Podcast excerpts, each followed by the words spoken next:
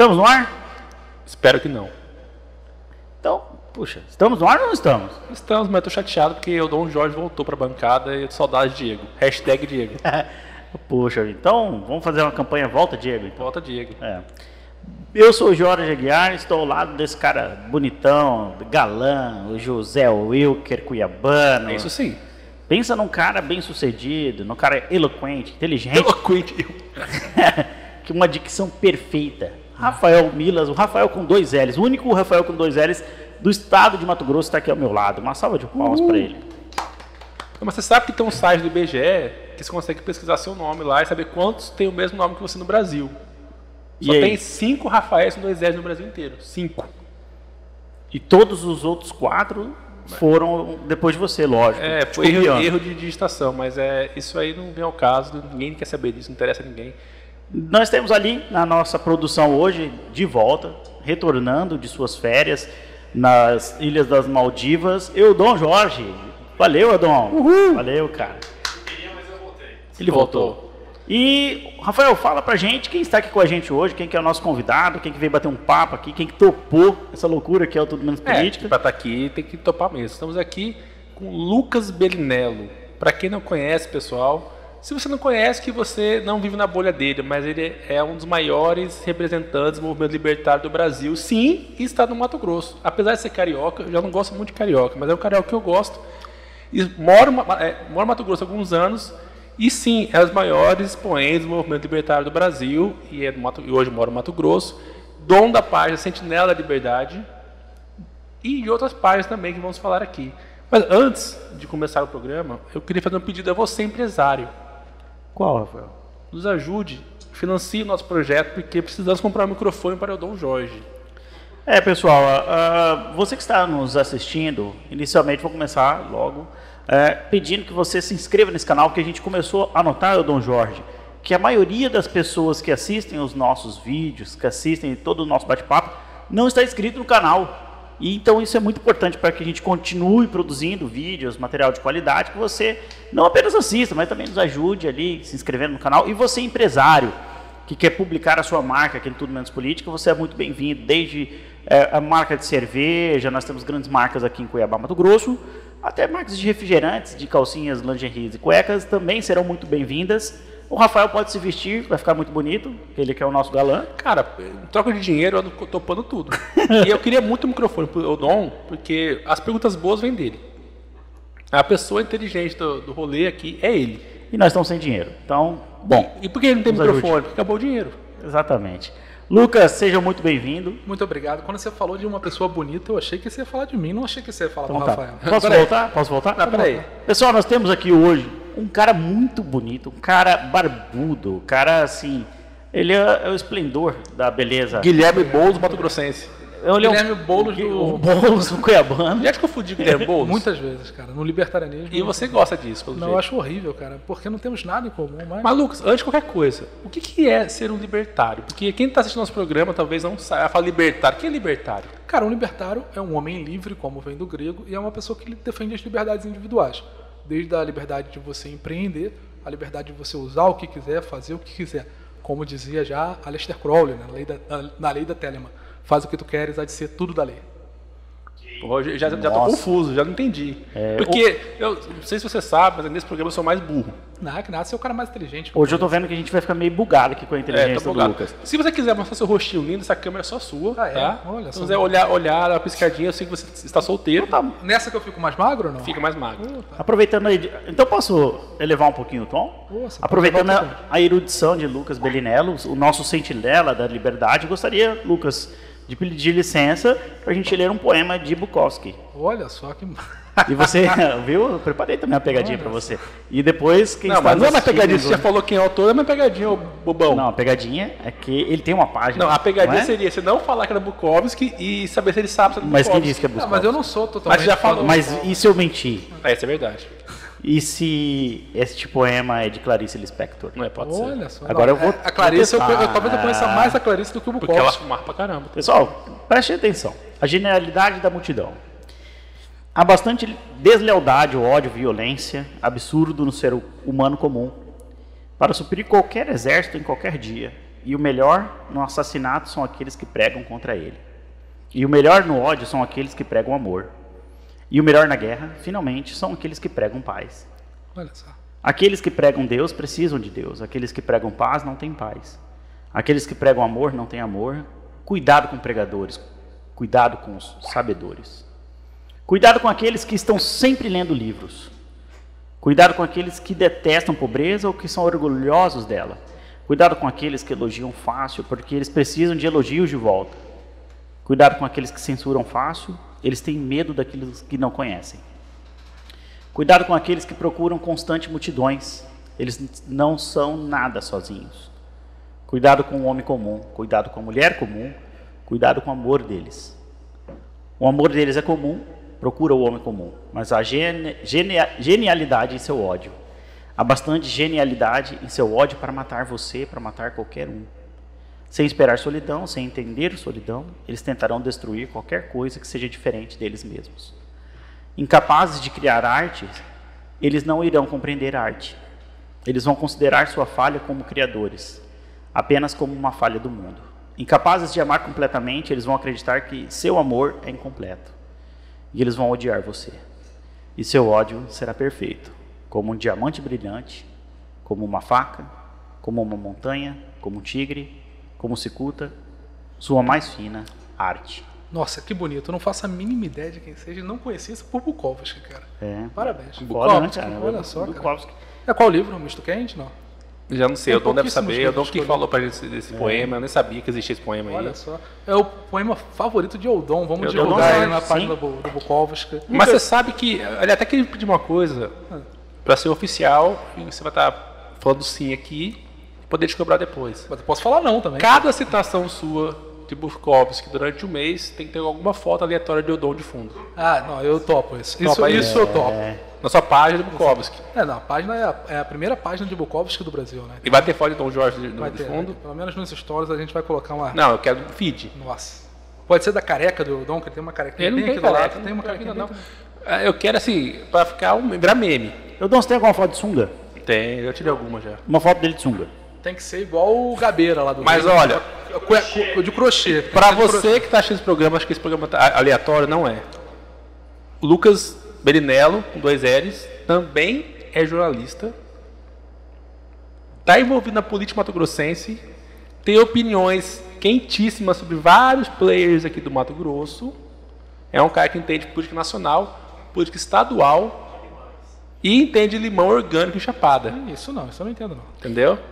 Então não ache que isso aqui ah, é um programa aleatório, vou falar, não, ele, vamos, vamos dar nome aos bois, que o Lucas gosta, que não gosta, o que ele acha dessa nova política, se é nova política ou se não é, o que ele está achando do cenário, o que ele acha de, de- desse- dos liberais, dos conservadores, dos esquerdistas. É um cara que tem muita opinião, então fica até o final do programa que eu vou revelar o segredo inenarrável de Lucas Berinello, que só eu sei. Agora eu fiquei com medo, hein, cara. Lucas, na verdade eu comecei com esse, ah, com esse poema da, da multidão, né, porque eu entendo que ele fala muito de polarização, né, ele fala de lados, ele fala de ódio, e eu acho que ah, nós estamos vendo um país cheio de ódio, cheio de, de polarizações. Eu queria saber o que você entende, o que, que que passa na sua cabeça com esse Brasil que estamos vivendo hoje. Até porque, para complementar a pergunta, você é um dos grandes responsáveis pela polarização do Brasil, para quem não sabe. Nossa, agora eu fiquei até culpado, né, por me sentir. então, eu acho que existiu um lado muito agressivo, um lado que tentou criminalizar o outro, que a esquerda esteve no Brasil por muito tempo. E durante esse muito tempo que a esquerda esteve no poder, a gente foi meio que criminalizado. Você chamar alguém de, de direita era uma ofensa pessoal gravíssima. Sim. E acho que hoje em dia isso é muito fruto desse trabalho daí que a esquerda fez. Então é comum, que é normal que as pessoas se agora que a direita se inseriu no debate, a direita se inseriu no debate em 2013 para 2014 foi quando a direita começa a dialogar política no Brasil. Antes disso a gente não tem direita. Então é comum que haja esse choque. Mas eu sinto que o cidadão brasileiro médio, o afegão brasileiro médio, como diz o Emílio, Surita. Emílio Surita, grande radialista, igual vocês dois, Muito obrigado. Mas ele, ele fala direitinho, ele tem. É, não, não fala tão direitinho assim, mas é um grande radialista igual vocês dois. Eu acho que o afegão médio está muito cansado dessa polarização. Inclusive, eu acho que em 2022 vai ganhar a eleição quem conseguir passar a imagem de menos radical. No segundo turno, quem vai ganhar essa eleição vai ser Eu acredito que os dois grandes players aí do segundo turno já estão definidos. A gente sabe aí, porque desde janeiro até agora em, já estamos ainda indo aí para maio. Sim. Os dois players ali estão muito definidos. Acho que não tem terreno para ter uma terceira via viável. A gente sabe que vão, quem vão ser eles, né? E dando nome aos bois vai ser o petista Luiz Inácio e o nosso quase conservador Jair Bolsonaro. E eu acho que quem vai conseguir pegar esse eleitorado médio vai ser o cara que passar uma imagem de menos radical, porque existem os apaixonados pela política, eu sou um deles, vocês também são um pouco apaixonados, mas o eleitorado médio brasileiro, a grande maioria já está de saco cheio. Tá, mas é, você falou uma coisa que eu concordo, que a esquerda de fato demonizou quem se dizia de direita, seja nas, nas faculdades, nas escolas, eu passei por isso, estou passando por isso, mas você não acha que a direita, entre aspas, para quem está no Spotify ouvindo, fazer uma aspas aqui, também ela se usa desse mesmo artifício para demonizar a esquerda hoje. Eu falo como um cara que é de movimento político, assim como você, nós também não contribuímos para isso, ah, com essa, com essa polarização que jogou a régua lá embaixo do debate político. Porque quando eu lembro do que a gente fazia lá atrás, é, de fazer meme, expor a cara do petista, falar que é petista é isso, é esquerdista é aquilo, nós não jogamos a, a régua do debate lá embaixo. O que aconteceu agora foi que quando colocamos alguém de direita, entre aspas, de novo, no poder, chegou a vez da esquerda transformar a gente em meme também. Você não acha que a gente contribuiu muito para essa, para essa baixa régua, essa, essa baixa qualidade do debate público? Não, eu acho que é uma confusão comum, mas a gente entrou num, no cenário político numa época que a comunicação estava começando a explodir no Brasil e no mundo, né? Sim. 2013, 2014. Então, aconteceu fenômenos parecidos no mundo todo. Esse lance de meme, de piada, etc e nem, nem, nem sempre em toda parte do mundo a direita estava se inserindo no debate. É simplesmente uma coisa que aqui no Brasil a gente, tá, a gente tinha uma dupla onda. Primeiro, a rejeição à ideia da esquerda, e segundo, a comunicação crescendo no Brasil do jeito que a gente conhece ela hoje. Eu acho que essa culpa não é nossa, não. Inclusive, a esquerda domina alguns setores, por exemplo, o Twitter. Né? É impossível você ser de direita no Twitter, quase. É possível. O Twitter tem verdadeiras bolhas que já usam linguagem neutra, né? aquele meninos, menines. Então, não, não, sinto que a culpa é nossa, não, de Aí, nenhum ponto. E por outro lado, você falou o seguinte: não tem espaço para uma terceira via. Uh, coisa que eu acho assim, que eu acho que nós estamos muito cedo para a gente pensar é, apenas em dois candidatos. E eu gostaria, ser bem sério contigo, eu gostaria que surgisse um, sei lá, um fator novo, um nome novo, alguém que viesse para sacudir um pouco esse, essa polarização que temos. Mas por outro lado, Lucas, eu estou vendo, você falou assim, ah, uh, vai ganhar terreno aquele que se aparentar um pouquinho mais, como é que você, você utilizou? Moderado. Moderado. Ser, ser menos radical. Você não acha que dos dois hoje o Lula está sendo muito mais moderado que o Bolsonaro? Não, não responda, responda. Igual o Kleber, Kleber Lima. Kleber. Depois dos comerciais, você tem que se inscrever não, no canal. é aquele marqueteiro que Cuiabá, né? Kleber é. Lima, nossa. Querendo você aqui, Kleber Lima, mas é Aliás, é outro, Kleber da Rede TV.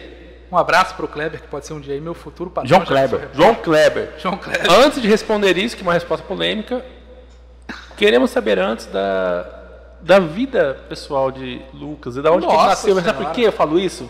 Porque eu sou legal? Não, quer segurar a audiência até falar o programa. Foda-se, eu quero view. Então anota, é anota aqui qualquer pergunta. É, essa, tá todo mundo bêbado já, ninguém é, vai lembrar. Outra coisa que eu quero saber, pessoal, nos bastidores, o Lucas falou que ele veio hoje para falar o que ele acha. Ele foi para dar nome aos bois de políticos, de imprensa, é. para dar nome de imprensa que ele acha que é comprado em Cuiabá, que não é Mato isso, Grosso. Isso não, que eu preciso trabalhar. Brasil, é um cara que é envolvido com a imprensa Brasil também. Ele sabe bastidor de grandes jornalistas do Brasil, que você vê na, na CNN aí, na, na, na, PAN, ele conhece detalhes sólidos. Então você que está assistindo, acompanhe, não saia do vídeo, aproveite e se inscreva no canal. E curta nossa página, curta nosso Instagram, porque vai vir coisa aqui que não parece esse gordinho. É, parece o sol sabe, de amarelo. Ele sabe os bastidores. Ele né? sabe muita coisa, apesar da pouca idade dele. Mas antes, Lucas, um cara que veio do Rio de Janeiro, nascido numa favela, como pode ter virado um cara de direita? Então, na verdade eu não nasci numa favela, nasci na região serrana do Rio, nasci em Itaipava, uma grande colônia que é quase uma cidade. É, então nossa produção errou no seu, é um distrito, seu Wikipedia. é um distrito de Petrópolis. É, mas minha mãe faleceu muito cedo. Minha mãe contou com o SUS aí, foi diagnosticada com anemia três vezes e um dia descobriram que ela tinha leucemia. Putz. E já era meio um pouco tarde, né, para isso. Deixou dois filhos é, eu e minha irmã maravilhosa, minha irmã é mais maravilhosa que eu. Minha, irmã, minha mãe tinha apenas 27 anos, tinha o sonho de ser enfermeira, não conseguiu. É, aí a vida anda, né? Vem numa... Ah, peraí, mas isso foi na, na, qual nome da cidade, você falou? Isso foi em Petrópolis. Petrópolis, isso ah, aconteceu? Isso foi em Petrópolis, tinha 9 anos. Então nossa produção errou na favela? Errou, mas eu fui morar na favela. Você morou na favela? Quando minha mãe morreu, né, vem de uma família desestruturada, e o pai médio brasileiro é um pai ausente. Se você está me ouvindo aí e você tem um pai legal, dê muito valor a isso, porque não é a realidade do Brasil. E o Egorizado lá de casa, é nóis. Aí, aí o Eudon aqui também já está. É, que nós somos grandes pais aqui, três grandes Sim. pais. Três grandes pais que eu conheço uhum. particularmente, mas em geral no Brasil não acontece isso. Então eu fui morar. É, minha avó era uma senhora já muito idosa, minha, minha avó não demorou a falecer, apesar de ter sido uma grande mulher. Eu fui morar na casa da mãe de uma ex-empregada da minha avó. Na anos? mãe de uma ex-empregada, sua avó? Tinha na... 11 anos de idade. É. Ou seja, cara, você ficou sem sem lugar ah, não, nenhum fiquei. Porra. Meu pai não tinha nenhum juízo, nunca teve. Primeiro emprego de carteira assinada do meu pai, talvez um dos únicos, já tinha mais de 30 anos. Eu virei adulto muito antes do meu pai. Então, mas 11 anos é uma fase que já, já é um, uma criança tem uma, uma certa consciência, ah, já... uma certa vaidade, uma certa vergonha. E aí, mas quando, foi isso, Quando minha mãe morreu, eu já trabalhava. Já tinha 9 anos de idade. Minha mãe já tinha ficado muito doente em decorrência da leucemia, eu já trabalhava. Eu era office boy de uma locadora, entregava fita a pé, na época DVD. Uhum. É, e eu não sabia andar de bicicleta, essa é uma história legal. Que verdade, você não sabe andar até Olha hoje. só, na verdade eu aprendi a andar, tenho foto para provar. É, mas eu fui pedir um emprego na locadora e me disseram, é, tudo bem, você entrega o DVD, você, você vai lá e entrega de bicicleta. Aí eu falei, olha, eu não sei andar de bicicleta, mas vou a pé. Puta, que legal, e eu ganhava cara. na época um real para cada DVD entregue. Nossa, cara. Uhum. Já tem uns 15 anos, o Rafael era jovem ainda. Eu e lembro... como é que foi você chegar da favela com 11 anos? Você já sabia de uma consciência que era uma é, favela? É, mas eu já tinha, já tava, a minha família nunca foi uma família rica. E depois que minha mãe ficou doente, a gente já estava acostumado a ficar muitíssimo pobre, né? E o que era, mas que nível de pobre? É, hoje, hoje existe, existem muitas famílias muito pobres aí no Brasil, mas no Mato Grosso talvez a galera não, não conheça tão bem. Sim, né? é, esse, é desse ponto que eu chegar. É um pobre que do dia 22 em diante do mês era difícil comer. E quando você comia era arroz, feijão e ovo todo, todo, todo dia, né? Caralho. O pessoal, os meus primos mais distantes, brincam que eu sou o mais baixinho da família, apesar de ter 1,80. E eu acredito que muito provavelmente deve ter sido por fatores aí externos, né? falta de saneamento, má alimentação, etc. Inclusive eu tenho 25 anos, se você me olhar, eu pareço uns 40, mentira, galera. tá, tá, parece mais velho mesmo, de fato. E você tem quantos anos hoje? Hoje eu tenho 25 anos. Apenas 25 anos, com essa cara de Guilherme Boulos com 40. Pois é, mas você também tá meio acabado, não, não vamos sacanear, tá? cara, sabe o que eu acho massa, cara? Vocês têm noção tanto de gente bacana, inteligente, é, destacado que a gente está trazendo aqui no Tudo Menos Política? Exceto hoje, né? Cara, a gente trouxe já o Edilson, que era um dos três canais de criptomoedas de maior relevância no Brasil. E o melhor. Eu gosto muito do é. trabalho do Edilson. É. A, a Cristiane de Oliveira, que é uma médica que foi parar na presidência da, da República sobre tratamento precoce.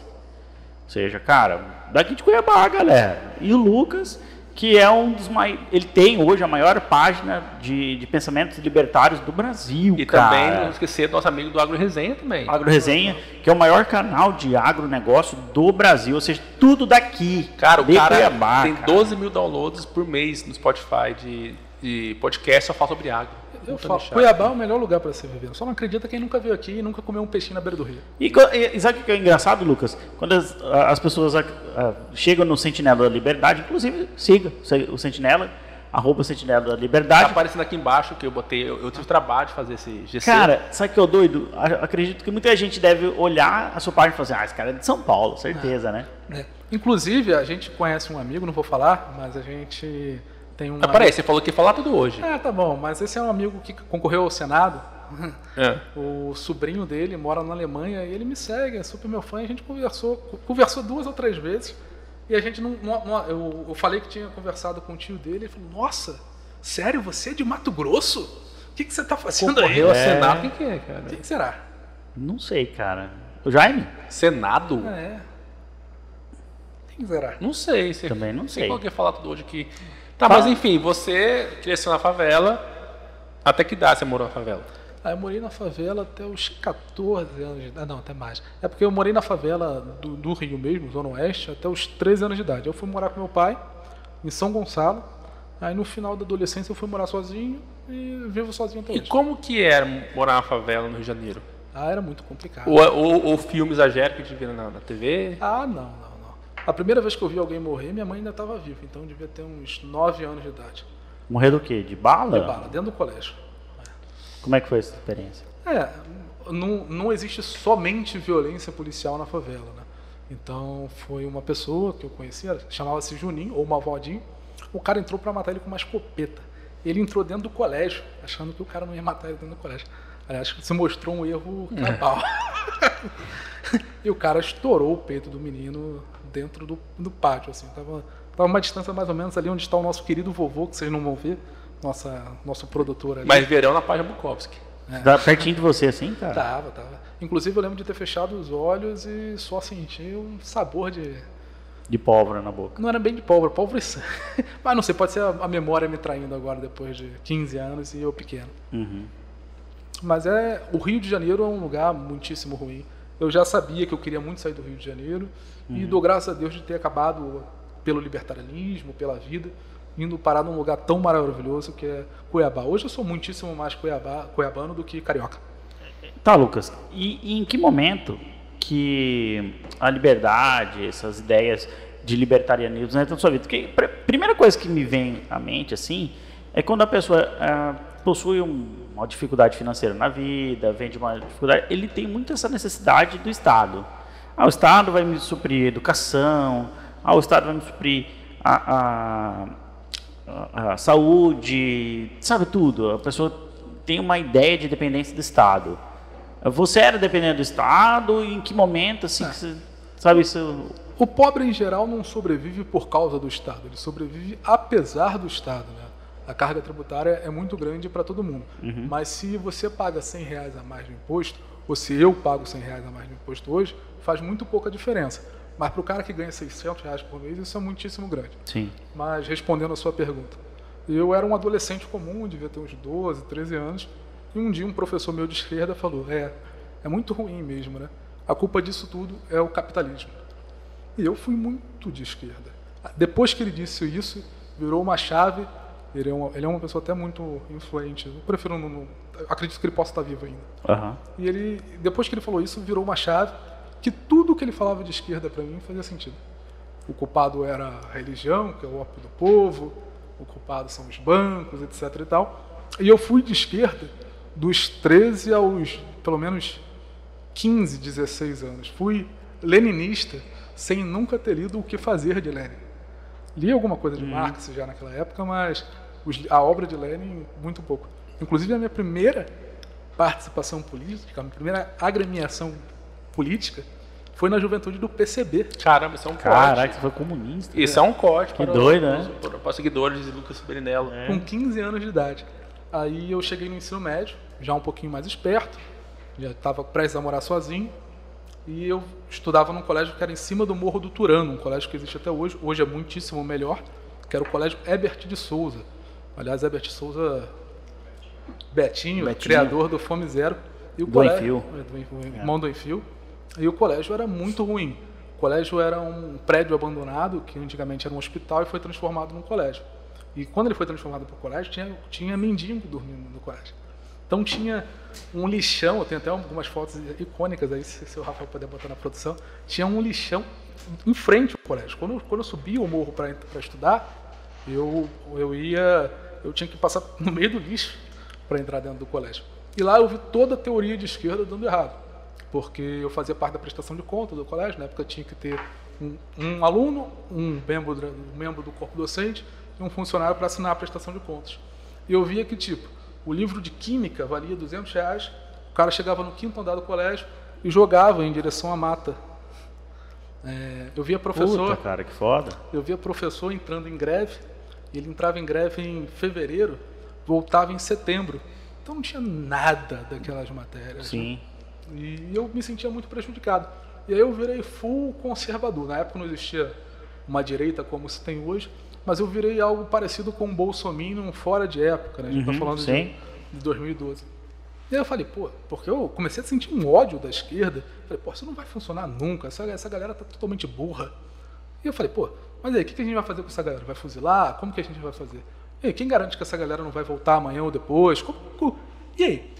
O meu pensamento também é meio burro, né? ainda mais se você compara os dados do governo militar, que foi o que mais inchou o Estado, que mais endividou o Brasil. Aí eu falei, deve ter alguma coisa no meio desse, desse pensamento desse todo. Né? Pensamento. Né? Aí existia, o pessoal tinha acabado de criar um grupo no Facebook chamado Confraria dos Porcos Capitalistas.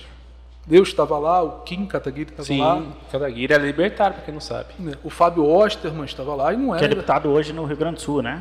O Fábio Osterman é deputado Sim. hoje. Somos muito amigos até hoje. É, é, ele estava lá e eu entrei. Já existia algum embrionário de movimento libertário ali. 2012 ninguém nem sabia soletrar Mises, muito menos eu, já tem quase 10 anos. Né? Vocês, e quem, vocês bebiam da fonte de quem, cara? Já existiu algum, algum, algum embrião disso, o Instituto Mises no Brasil. O Ron Paul nos Estados Unidos. O Ron Paul estava lá, inclusive o Ron Paul veio ao Brasil, eu troquei e-mail com o Ron Paul né, um uhum. pouco depois. Daí eu comecei a entrar lá, eu comecei a conhecer a escola austríaca, eu falei, putz, é isso aqui. Espera que a gente está indo muito rápido. Para quem não, talvez nosso público, muitos não são dessa bolha, Tá, vamos lá. Mises, Paul, escola austríaca, muita gente nem imagina o que é pois isso. É, né? Como é que você explicaria isso para uma pessoa que só é revoltada com o Estado, acha que está tudo errado, mas não entende o, o, onde poderia ser diferente? É. A escola austríaca é uma corrente filosófica e econômica que descende de um, de um pensamento muito mais antigo, que vai lá desde São Tomás de Aquino, o filósofo francês Bastiat, que acredita na liberdade individual. individual e, a, e tenho a certeza, tenho a convicção que a sociedade seria muito melhor, muito mais próspera se tivesse mais na mão da iniciativa privada. Por exemplo, esse podcast aqui, que é maravilhoso e é da iniciativa privada, que é de vocês dois. Cara, bacana. É, mas assim, eu, eu achei que quando o Rafael te perguntou o que, que é ser libertário, eu achei que você foi uh, muito difícil, falou difícil. Fala assim de um jeito mais simples, pô. A gente às vezes tem um cara. Eu tenho um amigo meu que, que trabalha numa fazenda. Ele, Cara, ele ouve todos os nossos podcasts. Todos. Fala para ele, Coitado, que tá lá na cara. fazenda hoje, o que é ser libertário? Que ele não entende. Ele, ele entende muito melhor do que eu, porque ele está sofrendo na mão do Estado aí. Está dependendo de estrada aí construída pelo Estado. Mas ser libertário é saber que o Estado só está aí para ferrar você. E quanto menos desse câncer você tiver na sociedade, o melhor. Tá, você fala, vamos lá. Eu, para quem já conhece que nosso vários programas soltamos, eu faço perguntas idiotas, porque eu sou mais burro, mais idiota do programa. e eu sou um que não estudo o tema antes, né? o Jorge faz anotações, o Odon faz anotações, e eu tenho até preguiça de escrever, eu tenho preguiça, a verdade é essa. É, sabe que não é muito fácil para a gente falar que, que o Estado atrapalha a gente? Beleza, você veio de uma origem humilde, favela tal. Mas será que para aquela mãe de família, uma hora dessa lá, sem dinheiro para nada, Beleza, ah, mas o Estado não tivesse nas costas dela, se, se, iria se virar, ia dar jeito. Mas não, a realidade dela é essa. Será que ela, precisando ir no hospital, ela tem um hospital, bem ou mal, mas ela tem. Igual minha mãe teve? É, mas calma, sua mãe é de outra época. Não, minha mãe morreu em Entendeu? 2004. Mas tinha. É, será que se ela precisar de uma cesta básica, ela for no, no CAPS da vida, ela vai ter? E será que a gente não está exagerando? Talvez, é porque a gente talvez não precise tanto disso? A pergunta do advogado do diabo, uma pergunta bem inteligente, bem elaborada. Muito, muito obrigado, boa, pessoal. Muito boa. Muito Nem boa. foi o Doc mandou essa, inclusive. É. Mas não por vários motivos. O primeiro é que a sociedade seria mais próspera se não houvesse Estado. Porque a iniciativa privada estaria muito mais aquecida. Então, essa mãe aí de família teria muito mais possibilidades e com certeza muito mais renda se não, não houvesse o Estado. E o segundo motivo, que uma vez não existindo o Estado, a gente não delega para o Estado a função de ajudar essas pessoas. Então, pessoas com capital costumam ficar muito mais solidárias em lugares onde o Estado é um pouco menor. Então, o que você defende é o fim do Estado. Eu defendo o fim do Estado. O fim do, fim do Estado, existe diferença entre Estado e governo? Não. Então, depende. Uma grande iniciativa privada tem um governo interno. Mas da forma que o nosso ouvinte aí está ouvindo, eu defendo o fim das duas coisas. Mas, claro, eu não sou um anarquista lá do, da colônia Santa Cecília, no Rio Grande do Sul. Não sou um anarcocomunista. Eu defendo que as instituições privadas vão guiar. Instituições privadas é um termo que muitas vezes pode ficar, pode ficar meio moda bangu. Mas, por exemplo, a Igreja Universal faz um trabalho excelente de recuperação de drogados, A Igreja Católica faz um trabalho excelente, muitas vezes na creche, em algumas coisas. São essas instituições que vão balizar a sociedade de uma forma geral. Mas isso já, já aconteceu. A gente tem alguns, já aconteceu antes, tem algum país que já fez deu certo? Já sim. A Já? terra, a terra da minha afinada vozinha, Vêneto. Veneza foi o primeiro ancapistão, a gente pode dizer aí, da Europa. Veneza, cara. Veneza foi É. uma cidade privada, construída no meio do mar de, de 13 famílias. Ela era uma Não propriedade sabia, privada, coletiva, mas uma propriedade de 13 famílias. E não só isso, por exemplo, o conceito que a gente tem lá de Israel, que era de um, de um único rei, etc. e tal, mas existiram ancapistões e ainda hoje existe a tentativa de fazer. Ancapistão são territórios Ah, são territórios sem Estado, sem o conceito de Estado. mas com instituições, com ordem. A gente não pode nunca confundir liberdade com libertinagem. A liberdade vai existir, mas a sociedade vai ter suas regras, cada um Tá, então ser- se aconteceu a capistão, aí você fala que o filho do Estado eu não, ia poder, não poderia ser na rua pelado, armado, gritando e, É, o atirando ter- pra cima? Se o território for seu e você não estiver fazendo mal a ninguém, pode. Você não vai poder matar o George ou me matar, fazer qualquer barbárie assim. Cara, e quem que recolhe o lixo? É, É, iniciativa pergunta. privada. Quem, Mas- quem recolhe o lixo entendeu? hoje no condomínio? Essa é uma per- boa pergunta, pô. A iniciativa privada, qualquer pessoa. Eu tenho certeza que se existisse um condomínio ali, um florais da vida, com muito lixo, existiria uma- um monte de empresa querendo recolher esse lixo e cobrar algum valor. Também tenho certeza que lá no Osmar Cabral, tendo muito lixo e cada um poder dar dois reais para recolher o lixo, é muita gente dando dois reais. Se alguma empresa vai se interessar em pegar aquele lixo. É. É, eu acho que assim, a gente tem que tentar é, deixar esse papo uma linguagem que todo mundo perceba. Vai ficar legal, galera. Eu vou falar mal de político. Entenda. É, vamos lá, você é um cara que está dizendo que é o fim do Estado. Você se considera anarcocapitalista que chama? É, eu tenho influências anarcocapitalistas. Eu não gosto muito desse termo, dessa fragmentação da escola austríaca. Certo. Me sinto melhor com o termo libertário. Libertário. Mas você é um cara também que é uma. é, tem um grande peso, não só em quilos, que tem bastante quilos aí, Muitos. arrobas, Você também, Rafael. mas na política mato-grossense e brasileira também. E você é um cara politizado e que trabalha para a política. Como que você trabalha política e, prega o fim do Estado? É, hoje eu não trabalho para política, não tem nenhum. Não, você não é para política, para política você, você sempre trabalhou. De uma forma ou de outra, seja escrevendo, seja dando opinião, seja se envolvendo, discutindo em roda de bar. Talvez não, eu não digo trabalhando pro político, mas você é um cara da política. É, as regras do jogo são o que são. Eu defendo que libertários vão trabalhar até na Receita Federal. Eu Hum, defendo sim. que se, se existe cota e o cara quiser usar, eu- eu- esse é até um tema mais delicado, mas eu também não, não sou totalmente contra. O mundo é o que é e não como a gente gostaria que fosse.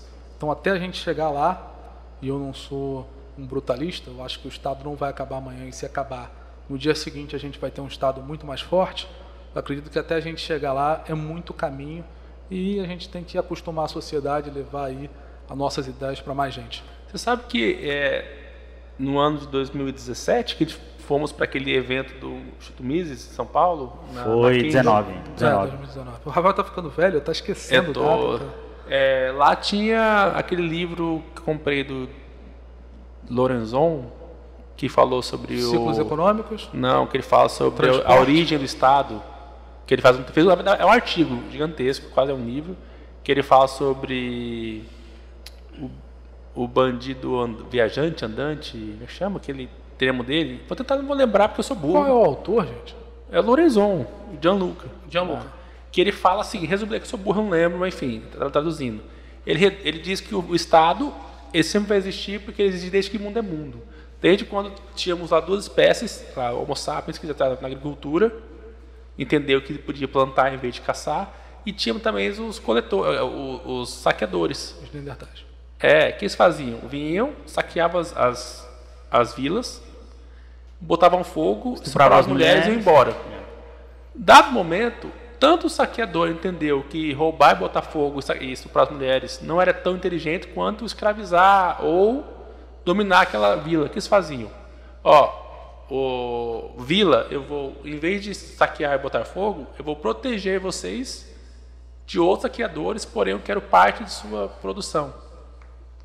Daí para a vila era interessante, porque tinha alguém protegendo eles de outros saqueadores. E dava parte ali. Então, assim, ele diz que é uma necessidade intrínseca do ser humano essa, essa necessidade de ter alguém ali cuidando deles. Entendeu? Então ele fez uma, uma pesquisa ultra antropológica para provar que o ser humano necessita do Estado. Entendeu? Então eu digo assim, será que eu também acho que o Estado é sacaneia, o Brasil é, tem a maior carga tributária do mundo, quem paga mais é o pobre, que incide mais sobre o consumo, se você não sabe disso, sobre o pão, o leite, né? Para quem está lá em O casa feijão, feijão, o café. café, Aham. ou seja, o pobre que mais se ferra no Brasil. Então isso me revolta também. Será que existe um meio termo, uma maneira que consiga ter um Estado que não me atrapalhe tanto, mas que me, me esteja ali por essencial? É, Ou não? eu não conheço esse texto do Jean Luca, mas eu conheço o Jean Luca. A gente trabalhou muito tempo no ICFEL. Aliás, um abraço para o Jean Luca, que hoje faz parte do governo federal. Mas o que eu posso dizer é o seguinte. É outro nível, cara. Desculpa de. Cara, tem que pagar pau, cara. Ah, Então não cara é é desculpa, nível, tô velho. confundindo, não é Jean-Luc, aquele outro lá, o... Pode ser o Adriano Paranaíba. Não. Não, a gente fala de um cara assim, tipo, não, é meu amigo, meu brother, pá. Eu acho que é ele sim. Fiz churrasco com ele Mas- e ele tá no- na presidência da República. Mas continuando o raciocínio, o raciocínio é, se existe esse Estado aí que você julga mais justo, é um Estado menor do que hoje. Sim, muito menor. Então, se você que está me ouvindo, você quer um Estado menor, você pode me acompanhar e a gente vai lutar por esse Estado menor. Quando chegar nesse, no tamanho do Estado que você quer, você pula fora desse trem e me deixa lutando aí para acabar com o Estado. Mas até a gente chegar nesse estado diminuto aí, você está comigo. E para seguir o Lucas Berinella, para quem não sabe, É, e o Instagram, Sentinela da Liberdade, YouTube, Sentinela da Liberdade. Um dia o YouTube vai ser bom igual o Instagram, mas por hora. É, e pensando nisso, Jorge, o, o Lucas é um cara que veio de uma infância sofrida, e é um cara que está sempre com fome, É o conto do italianinho pobre, né? italianinho cara? pobre. E eu acho que poderia servir algo para ele comer. Nossa senhora, cara. Você poderia fazer essa, essa delicadeza? É só porque eu sou gordo? Não, eu dou o nosso diretor. Ih, se eu puder, Foda. peço uma cerveja também, cara. Já tô... Ah, já quer demais, eu dou. Perdão. Não, cerveja também pega, pô. Vou tô- pegar uma então- cerveja Então você serve cerveja pra gente, eu dou um Jorge serve a comida, Tá pode bom, ser. peraí. Vou pegar ali. Aqui é assim, cara. Eu tô, eu tô me sentindo agora um rato. atendemos bem nossos, nossos convidados. Eu- vim pra Cuiabá por esse momento, galera. Eu tô. É reconhecimento da, da sua carreira, de jornalista, céu. que trabalha onde? Você trabalha hoje? Eu trabalho no Livre, aliás, um baita jornal. Leia lá, www.olivre.com.br. Você tem opiniões, notícias e uma equipe técnica muito boa. A melhor equipe técnica do Mato Grosso. E não é só porque eu faço parte. Confere lá que eu sei que você vai gostar. E vai rolar um aumento agora, hein? Ih, certeza que não. Um jabazão ali, bonito, Jabá. mas merecido. É. Realmente o livro é um site bacana. Eu sou apaixonado pela empresa que eu trabalho. Se eu não fosse tão apaixonado. Mas paga bem? A, a minha carreira não. A carreira de repórter não é uma carreira muito bem remunerada, mas eu gosto muito do que eu faço, gosto muito da empresa e não tenho que reclamar do meu salário. Ah, que bom. Eu tenho reclamado do meu salário, que eu não tenho. Mas você, você é dono do negócio. Não isso é ruim. Descobri que é ruim. Aqui, Vamos lá, pessoal. Ó, por ó, favor. vamos ver o que nós temos céu, aqui. Como é que fala gastou italiano, que você não quer italiano? Mesma ideia. Aí, nosso Ah, é. do nosso metre. nosso metre. Então, por favor, Lucas. Eu tô com medo de abrir esta- este katsu aqui. Peraí, calma, calma, calma, calma. Kleber, João Kleber, deixa eu fazer um, um stories aqui. Ih, meu Deus do céu, hein? Vamos lá, vou, posso levantar aqui? Tan, tan, tan. Pera, vamos lá. Vamos lá, Lucas. A menos que seja Faça a honra. a menos que seja a cabeça de alguém. Um e. É, cara? E aí? Isso O que te lembra isso?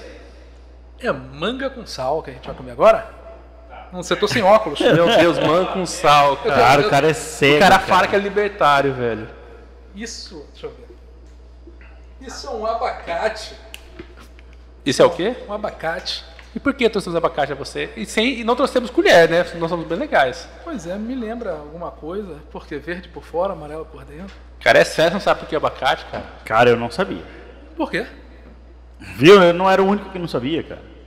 Tá vendo? Você, seguidor da parte Sentinela da Liberdade, o Sentinela da Liberdade é uma fraude. Olha só. Por que o abacate? Por causa do Fraga? Fraga gostava de abacate. Aí tá, tá, tá evoluindo, vamos lá. Isso aí. Me diga, me diga, não sei. O abacate é, é o alimento, representa o anarcapitalismo. Ah, não. Esse- esses. Essa galera mais nova daí inventa tradições. Essa tradição existe. Eu sou um homem velho, eu tô com dor de joelho já. Eu tô no. No tô no- libertarianismo, né? E você sabe as- as razões, né? Não, nem, sabe, nem sabia que Ah, isso então eu tenho certeza que algum seguidor seu vai escrever no comentário aqui embaixo no YouTube. Então, se A você, razão. se você, ó seguidor do Sentinela da Liberdade, comente aqui embaixo, se inscreva no canal que ele tá passando fome aqui. Então vamos, vamos dar um trouxe tempinho abacate pro seguidor, trazer uma picanha aqui. pro seguidor responder. Enquanto isso, vai tempinho. Tá, e por que o abacate? Porque Agora eu quero saber. Mas eu quero saber, eu quero responder antes aqui embaixo no comentário, ele, não? vai, ele vai comentar, senão... É o seguinte, porque diz que é uma fruta completa em tudo, assim, que o cara sobreviveria com abacate. Na questão da gordura boa, na questão do, da- do alimento, das fibras, então, assim, é um alimento que o ANCAP sobre- sobreviveria fácil com ela, entendeu? Pô, É o. Bitcoin do, da alimentação. Ele, inventou essa história, se ele não inventou... Tá, essa- e o Lucas vai comer abacate? Cara, o sabe, sabe, sabe quem me ensinou isso? Quem? A única coisa que me, que me ensinou de, de bom, o seu amigo, Ih, agora começou a treta, hein, galera? seu grande amigo Paulo Cogos. Paulo Cogos, Paulo, Paulo Cogos. Aqui, galera, vamos comer um abacatezinho aqui, ó. Ô, Dom Giorgio, eu, Eu- tô, eu tô ouvindo chiado no meu fone, é assim mesmo? Ah, que abacate bom, Você cara. pega o, o CCC, ó, você segura na mão, como na maneira ANCAP. Existe uma maneira ANCAP de comer abacate. O Rafael tá sabendo mais da- das frutas anarcocapitalistas do que eu. Bom demais, cara. É, Eu sou fã de abacate. quando o ancapistão chegar, a gente vai comer mais do que, do que abacate. Fica Lucas, mas deixa eu te fazer uma pergunta. Cara, é o seguinte. Hoje aqui nosso papel é da gente te apertar um pouquinho aqui, né? Eu tô precisando ficar magro. então. É...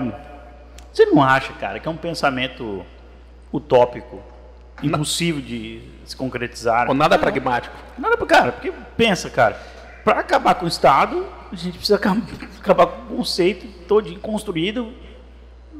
Porque, cara, você quer uma coisa que se protege mais do que o próprio Estado? Ah, é. Bom, bom gancho. Nossa, Jorge, isso é maravilhoso. O Brasil está dando esse exemplo no Congresso Nacional, no STF, no Executivo, que como Estado ele foi feito para se perpetuar, perpetuar na desgraça. Eles não conseguem nem é, ter um, minuto, um segundo de paz num Estado gigante desse, que esmaga a gente, os caras fazem sacaninham a gente. Será que é hora de pensar em fim do Estado? Talvez não um- algo mais prático nesse momento? Essa a pergunta. Boa pergunta. Eu não nem, nem perguntei agora, tá? É. Quero saber você, ouvinte, que acha que eu dou que tem as perguntas boas aqui. Não mandou nada até agora. Quanto, quantos anos tem o Estado? Algum de vocês dois é capaz de definir, mais ou menos? Desde sempre. Desde sempre? Não. Não, sempre não. Desde sempre. Mil anos? Não. Os egípcios já tinham, já tinham Estado, Israel já era um Estado, Israel virou um Estado. Sei lá, então. O Estado ele é uma elucubração, ele é uma ideia que É verdade, você assistindo desses mil anos de história? Não no Estado, assim, de nome, mas um conceito de Um conceito sociedade que se organiza, que eu com digo. leis, da forma que é, paga, col- recolhendo impostos, do jeito que é, tem mais ou menos 7 mil anos. E passou por diversas modificações. Mas o Estado, desde que ele nasceu lá na China, na época não era China ainda, Tinha que ser chinês, a vírus vem de lá, que era o Estado vem de lá. Exatamente. Ele só cresceu. Então é meio utópico você tentar lutar só para liber... só para diminuir o Estado. Por exemplo, a Inglaterra e os Estados Unidos né, tiveram dois grandes respiros de liberdade. O Chile também aqui na América do Sul, mas ah, Margaret Thatcher na Inglaterra e Ronald Reagan nos Estados Unidos. E desde lá o Estado só cresceu. Então, se você quiser viver numa sociedade diferente da de 1984 do George Orwell, você tem que lutar para acabar com o Estado, porque desse jeito ele vai acabar com você. Então sua teoria é aquela, a gente pede muito para ganhar pouco, a gente exagera no pedido, para ser, se eu quero que o fim do Estado, se isso reduzir para mim já já tá ok, então esse é o pensamento. Não, mas evidentemente que se eu tiver que pagar menos imposto, eu vou ficar mais feliz. Mas eu quero de fato que o Estado acabe. Tá, vamos lá. Aliás, eu passei quase metade da minha vida lutando para o fim do Estado e vou, vou- vou passar mais ainda. A gente fala assim, mas talvez o, o afegão médio, como você diz, as pessoas- quando a gente fala afegão médio, não é ofensivo não, tá pessoal? São as pessoas que trabalham todo dia, tem nem tempo para ficar pensando em política, em filosofia, economia. Pensando em fim do Estado. O cara trabalha o dia inteiro. Essa, que eu- é- essa pergunta eu sempre faço aqui. O, imagina o trabalhador comum. O cara acorda cedo para trabalhar, tem mil conto pra pagar, conta atrasada, nem nós hoje, inclusive, patrocinadores, venham. É, o cara vai, pega trânsito, vai trabalhar, aguenta chefe, problema, não sei o que, volta para casa cansado, toma um banho, janta, liga a TV, vê notícia ruim. Assim, o cara, esse cara não tem tempo. Para esse cara, você falar, ah, a carga tributária é muito alta, porque a taxa Selic é isso, o Brasil aqui, risco o Brasil. O cara tá cagando para isso. Como é que você explicaria para esse cara aonde que um posto alto atrapalha a vida dele? É, o feijão de 2,30 vai para 2,80. A luz de 80 reais passa, aliás, a, a gente não paga luz de 80 reais aqui há muito tempo. A luz é bem, seria bem. Mas é a luz dobro. de 200 reais vai para 300 reais. Não, calma, a luz é diferente. A luz você paga. Você está assistindo a gente hoje. Se você paga 300 reais de energia, 150 é seu consumo e 150 é imposto. É imposto. Esse é o exemplo que eu ia dar, então. Seria isso. Exatamente. Quando você sobe a carga tributária, o poder de compra desse cara, desse, desse afegão médio, desse cidadão comum, vai piorar muito. Então ele não, dependendo de quanto ele ganha, no final do mês ele não vai ter dinheiro para trazer comida para a família dele. Ainda mais no momento que a gente vive hoje de desvalorização da moeda, com o perigo da inflação batendo aí na porta, eu sugiro que essas pessoas que ganhem menos, sim, cada vez mais fiquem mais presentes nessa luta aí para diminuir o, o Estado, senão eles serão os mais prejudicados. Ô, ô, Jorge, você viu que por mágica apareceu um copo aqui. Olha só, um. E que é isso, Dom Jorge? Tenho medo de perguntar, né? Você fez uma vitaminazinha para Lucas Belinello. O Edom saiu, pegou o abacate, fez uma vitamina e agora tem uma caneca aqui pra você, Lucas. É uma- Muitíssimo Todos os nossos convidados que vêm aqui ganham essa caneca. Você gosta muito de caneca. Eu sou um colecionador de caneca, cara. Aí, em casa cara. tenho várias, assim, e essa do Tudo Menos Política eu vou gravar, no, com- vou guardar com o coração, porque é o primeiro podcast que eu sou convidado para Ô, participar. cara, valeu. E eu vou te falar, uma, eu digo mais, você tem outra obrigação agora. Qual a, sua, qual a sua primeira obrigação? Eu ganhei aqui, galera. Divulgar no meu público, né? Não, sua primeira obrigação você prometeu aqui no programa. Ah, divulgar o nosso querido editor ali na página do Bukowski, essa... Como fundo de frases do Bukowski.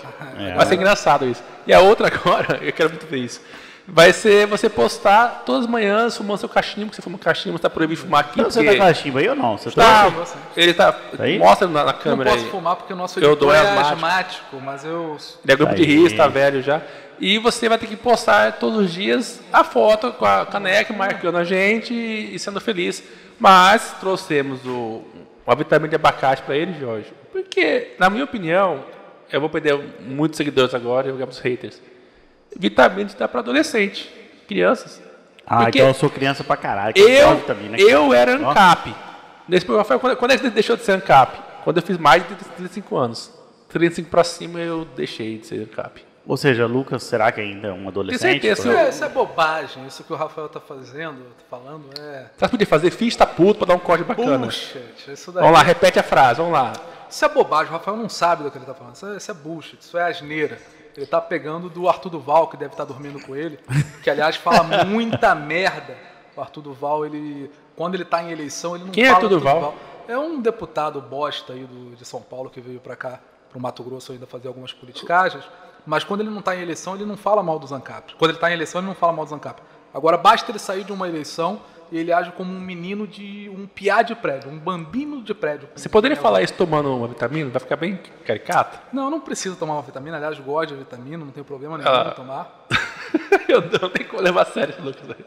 Mas eu não concordo com as declarações do Arthur Duval sobre os tá anarcocapitalistas. tomando, não, o nosso diretor tá. Limpa o bigode aí, limpa o aí. Lucas, tá, você falou de. Já deu um corte bom, já xingou a gente. Você falou de, do livro 1984 do George Orwell. E uma coisa me veio à mente, né? Que o, o autor fala lá que eles vivem em guerra da Lestásia contra a Eurásia e, dados os momentos, eles não sabem nem se estão em guerra contra a Eurásia ou contra a Lestásia. Você não acha que a gente está vivendo num país assim, cara? Porque é tanta confusão que a gente vive, sabe? Ah, nós temos um governo hoje que também que a gente não sabe mais se a gente está em guerra com a Lestada contra a Eurásia. Lestada seria Bolsonaro e Eurásia Lula hoje? É, cara, sabe? É, é foda, mas o que, que você pensa sobre isso aí? Será que a gente não está vivendo hoje em 1984? Nós estamos, não só por esse motivo, mas por muitos outros. Né? George foi muito preciso ao falar de comunicação profético. e o controle das coisas, etc. E, tal. e num momento de pandemia, onde o Estado enrijeceu suas posturas, a sua vigilância, então a gente talvez, nesse momento, do ano passado para cá, a gente está literalmente no livro 1984. Então, cara, e você sabia que eh, quem teve aqui foi o delegado Flávio Stringueta e eu presenteei ele com esse livro. Ele é um. um Cara, ele, tava, le- ele tá lendo. Você sabe que, ó, é- é- nós somos competentes aqui no que a gente faz, né? Eu mal sei falar, a minha dicção é horrível, apesar de ser filho de radialista. Né, Meu pai ia ter vergonha de mim, mas tudo bem. Quem também tem. Filho de radialista gago, é O igual. Jorge, é, o Jorge é advogado, né, não é, é jornalista, mas assim, nós, nossa incompetência é flagrante e vergonhosa, conseguimos tirar de Flávio Segredo que ele sim é candidato. Em, 20, em 22? Já será? É. Ninguém arrancou isso dele, nós arrancamos. Chupa Isso, mundo. isso é um furo, isso é um- eles estão dando furo, direto. Nem o livre, piadinha. nem o livre conseguiu isso aí. eles né? tá- é, é, a gente, Coisa que o livro Pedro Neves. a gente faz reportagem, eles dão um furo. É, entendi a piadinha, duplo sentido. Lucas, ah, eu até esqueci o que eu ia falar agora. né? Então, Ficou nervoso. É, fiquei super de nervoso. novo, eu vou tentar trazer a nossa realidade, aqui dos afegãos médios, somos nós, afegãos médios somos nós, para a sua. A minha, é- Ah. a, a minha realidade é a realidade de todo mundo que está ouvindo. Então, é porque a gente fala de maneira difícil, talvez, Jorge. O cara tá lá, tá, o que esse cara tá falando? Libertarianismo, Mises e carga tributária. E o cara, esse cara é tão A gente louco. está falando de liberdade. Eu vou, eu vou fechar esse vídeo aqui e vou mandar eles tomar no cu. É isso, né? Meu medo é esse. Eu, mas por quê? Porque eu tô preocupado com a educação deles? Não, eu só quero ter views. Ah, não, claro. É. Então, meu, ó, meu seguidor, compartilhe isso até com a sua vozinha. E se ela não gostar, você entra na conta dela, do Google. E Eu lembrei o like. que eu ia falar. Eu lembrei. É, você falou que você conheceu os princípios de liberdade ali ainda muito cedo, com eh, jovem dentro da escola. Não, sozinho, mas estava estudando. Sim. Qual foi o primeiro movimento que você participou? Bom, na época não existia muito a, a divisão de movimentos. É uma das coisas até que eu reclamo no libertarianismo. Na época, o ICFL, o Student for Liberty, que na época se chamava EPL, Estudantes pela Liberdade, o Movimento Brasil Livre, o que virou o Livres, que virou uma, uma associação suprapartidária que queria ser um partido, Aham. todo, o Vem Pra Rua, toda essa galera era uma, era uma enorme amálgama, estava todo mundo junto. Por isso que apesar de ter 25 anos, parece que eu conheço todo mundo. Mas não, eram 200 pessoas e todo mundo se conhecia, sabe? Aham. Então, exatamente. A, Então a você gente era uma, conheceu Kim Kataguiri, então? conhecia, a gente era uma vila, né? De Kim Kataguiri. Kim Kataguiri é Kim libertário? Kim Kataguiri era ultra libertário. Eu recebi a ficha dele de inscrição no Estudantes pela Liberdade, é Kim um corte, Kataguiri. esse é um corte bom. E foi eu que aceitei essa ficha lá no EPL, Kim Kataguiri. E o que, que é estudante pela liberdade? É, Ah, Hoje se chama Students for Liberty, é uma agremiação que busca desenvolver lideranças libertárias no, no- pelo país. Eu participei do ICFL, tem muita gente que participou do ICFL. O Jean Luca trabalhou comigo no ICFL. e é mundial isso aí, né? É, é de Washington, sede em Washington. Eu queria tanto entrar nessa FEL, mas Só que ele era muito cara. velho. Quando ele, quando ele mandou um e-mail para o ICFL, ele tinha 35 anos. Aí eu falei, "Ô, Rafael, você está quase entrando pelo APL, né? Aposentados pela Liberdade. Ah, mas enfim, eu entrei nesse e-mail. Quem estava, o, o Fábio Oster. Fábio Oster, eu conheci. O Giuseppe, que também hoje é deputado lá no Rio Grande do Sul. O Marcel Van Hatten não estava, mas palestrava para a gente frequentemente. Inclusive, todas as lideranças do MBL que hoje falam mal do libertarianismo cresceram, aumentaram sua bolha para palestrando para a gente, Mas em então, da gente. mas não será porque eles cresceram? Mas você, você, foi, você foi do, M- do MBL Você também. foi o cara do MBL, não foi? Mas, é, você é um dos fundadores do MBL aqui no Mato Grosso. Não, sim, mas eu sempre fui um patinho feio. Quando o MBL começou a crescer, já começou a ficar hostil às ideias da liberdade. Que ano que era isso? Em especial o Renan, 2017, 2000 entre 2016 e 2017. Antes das eleições Bem antes. de 2018. Mas já já- Ou já- já na beira. É, um pouco antes. Mas já existiam diversos projetos políticos circulando no MBL. Certo. Isso é fato. Aham. Olha, eu vou aproveitar que eu conheço um pouco desse meio, eu vou gerar várias questões aqui, Jorge, para dar corte, para chegar no- nessas bolhas, entendeu? Para ganhar view. Mas nada, É. você, tá, você sabe. Posso continuar aqui só um, até medo um meu linha de raciocínio? Claro. Porque é o seguinte, hoje eu vejo, então, você, um cara que, aparentemente, pelo que você falou até aqui, você rompeu com essa turma. Então, eu não rompi com essa turma, eu rompi com esse pensamento que essas pessoas estão defendendo. E não todas essas pessoas, alguma dessas pessoas. Eu não posso aceitar o Arthur Duval toda hora, entrando numa chamada de vídeo, etc e tal, e falar que libertário é todo mundo criança, sendo que a campanha dele foi, a grosso modo, paga com alguns Não é tudo você de fala, mamãe falei? Exatamente. Gente não sabe, mamãe falei. É, é um, um baixinho de 1,50m que gravava vídeo no meio da multidão apanhando de esquerdista. E o único talento político que ele teve foi esse. Tá, e ele, pelo que me recordo, ele teve uma pessoa que era do Instituto Mises, que inclusive seria o secretário de fazenda dele num no eventual governo. Não, né? era, um- era uma pessoa é? muitíssimo competente, que é o Hélio Beltrão. Sim, que é do Que é o- presidente hoje é o do, do presidente Instituto e Mises. fundador do Instituto que Mises você está com a camisa hoje, né? Tô, tô com uma camisa do Menos Marx Mais Mises. O Hélio Beltrão é um, é um dos ponta de lança do movimento libertário. Quando entrei no movimento libertário, o Hélio Beltrão estava aqui. E claro que o Hélio, o Hélio Beltrão angariou, conquistou o apoio de muitos libertários, inclusive de mim. Eu pedi uhum. voto para o Arthur Duval. Então, mas não, é, essa que eu penso, eu vou completar a pergunta do Gi. Eu acho que o que falta no movimento libertário, uma coisa que eu concordo com o Arthur, é maturidade. Porque você, eu já estive com você quando nós já ouvimos juntos libertários chamarem Hélio Beltrão, que é um pai do, do liberalismo no Brasil, dá para dizer assim, do movimento, do, enquanto movimento, né? Que trouxe para casa uh, livros, traduziu livros tal. Tem um trabalho maravilhoso pelo liberalismo e liberalismo no Brasil. Chamar de Hélio Soção, de socialistão. Uma minoria barulhenta nunca vai ser uma maioria. Não dá para você pegar um exemplo de três ou quatro, cem pivetes aí pelo Brasil e dizer que isso é o libertarianismo. O, o, o grosso das ideias da liberdade é o Thales Gomes, fundador da Easy Taxi, que é meu seguidor. É o Ston Ling, que é um grande empresário, é meu seguidor. É o Hélio Beltrão. É sou, sou, sou, eu, Salim Matar, que Sim, não preciso dono falar. da Localiza. Dono né? da Localiza. Esteve no governo Bolsonaro, saiu porque no... viu que não tinha nada de pois é. privatizações. É. Mas o Ston Ling continua como apoiador. Uhum. Sou eu que sou repórter e tá, defendo as ideias da liberdade. É isso que o Arthur Duval tem que entender. A gente não é moleque, não. Talvez moleque seja ele, que ah, não vai tá. para a sessão. Então talvez o, o Arthur entenda que exista essa minoria, talvez ele chegue, igual eu também chegava agora até há pouco, que na verdade é uma minoria barulhenta. É, na verdade ele não é que ele não entenda, ele não quer entender. Porque assim, eu porque já vi, ele convive com essa galera. Eu já vi você dando bronca em seguidor seu na, na sua página. Não, evidente. Se o cara fala bobagem, ele vai ter uma resposta. E se ele fala uma bobagem muito grande, muito crasa ou hostil, a resposta vai ser hostil até porque eu não tenho uma página muito grande e talvez eu nunca vá ter porque eu sigo princípios que são para uma determinada bolha, mas são princípios rígidos. Tá, então, se o cara fala bobagem, ele vai ter uma resposta dura. Deu um bom gancho agora, Gi. Se for que sua página está muito grande. Não. Apesar de ter que mais de 40 mil seguidores. 70 né? mil, né? Não, 40, 40, 40 mil. Nós tomando tudo, deve ter 70 mil, todas as páginas dele, mas. Não, tomando tudo tem 100 mil seguidores. É, no Instagram, precisamente, YouTube você é pequeno, que também você não posta vídeo lá. Eu tenho que criar vergonha na cara, verdade. Eu tenho que voltar a gravar para o YouTube. Tá, mas temos um grande, um grande é, é, nome do, do libertarianismo do Brasil, que eu segui por muito tempo, que hoje furou a bolha, que é o Rafael Lima do canal Ideias Radicais. É, Ele furou a bolha. O que, que você acha, Rafael Lima? Eu não tenho nenhuma ligação com o Rafael Lima, nunca tive. Ele é um youtuber o que defende as ideias da liberdade, mas nós nunca, nunca tivemos vínculo de amizade, por exemplo. Eu falei que eu trabalhei com o Osterman, eu falei que eu trabalhei com o Jean Luca. Não tenho para dizer nada com o Rafael Lima. Rafael é do canal Ideias Radicais. É, o, o, né?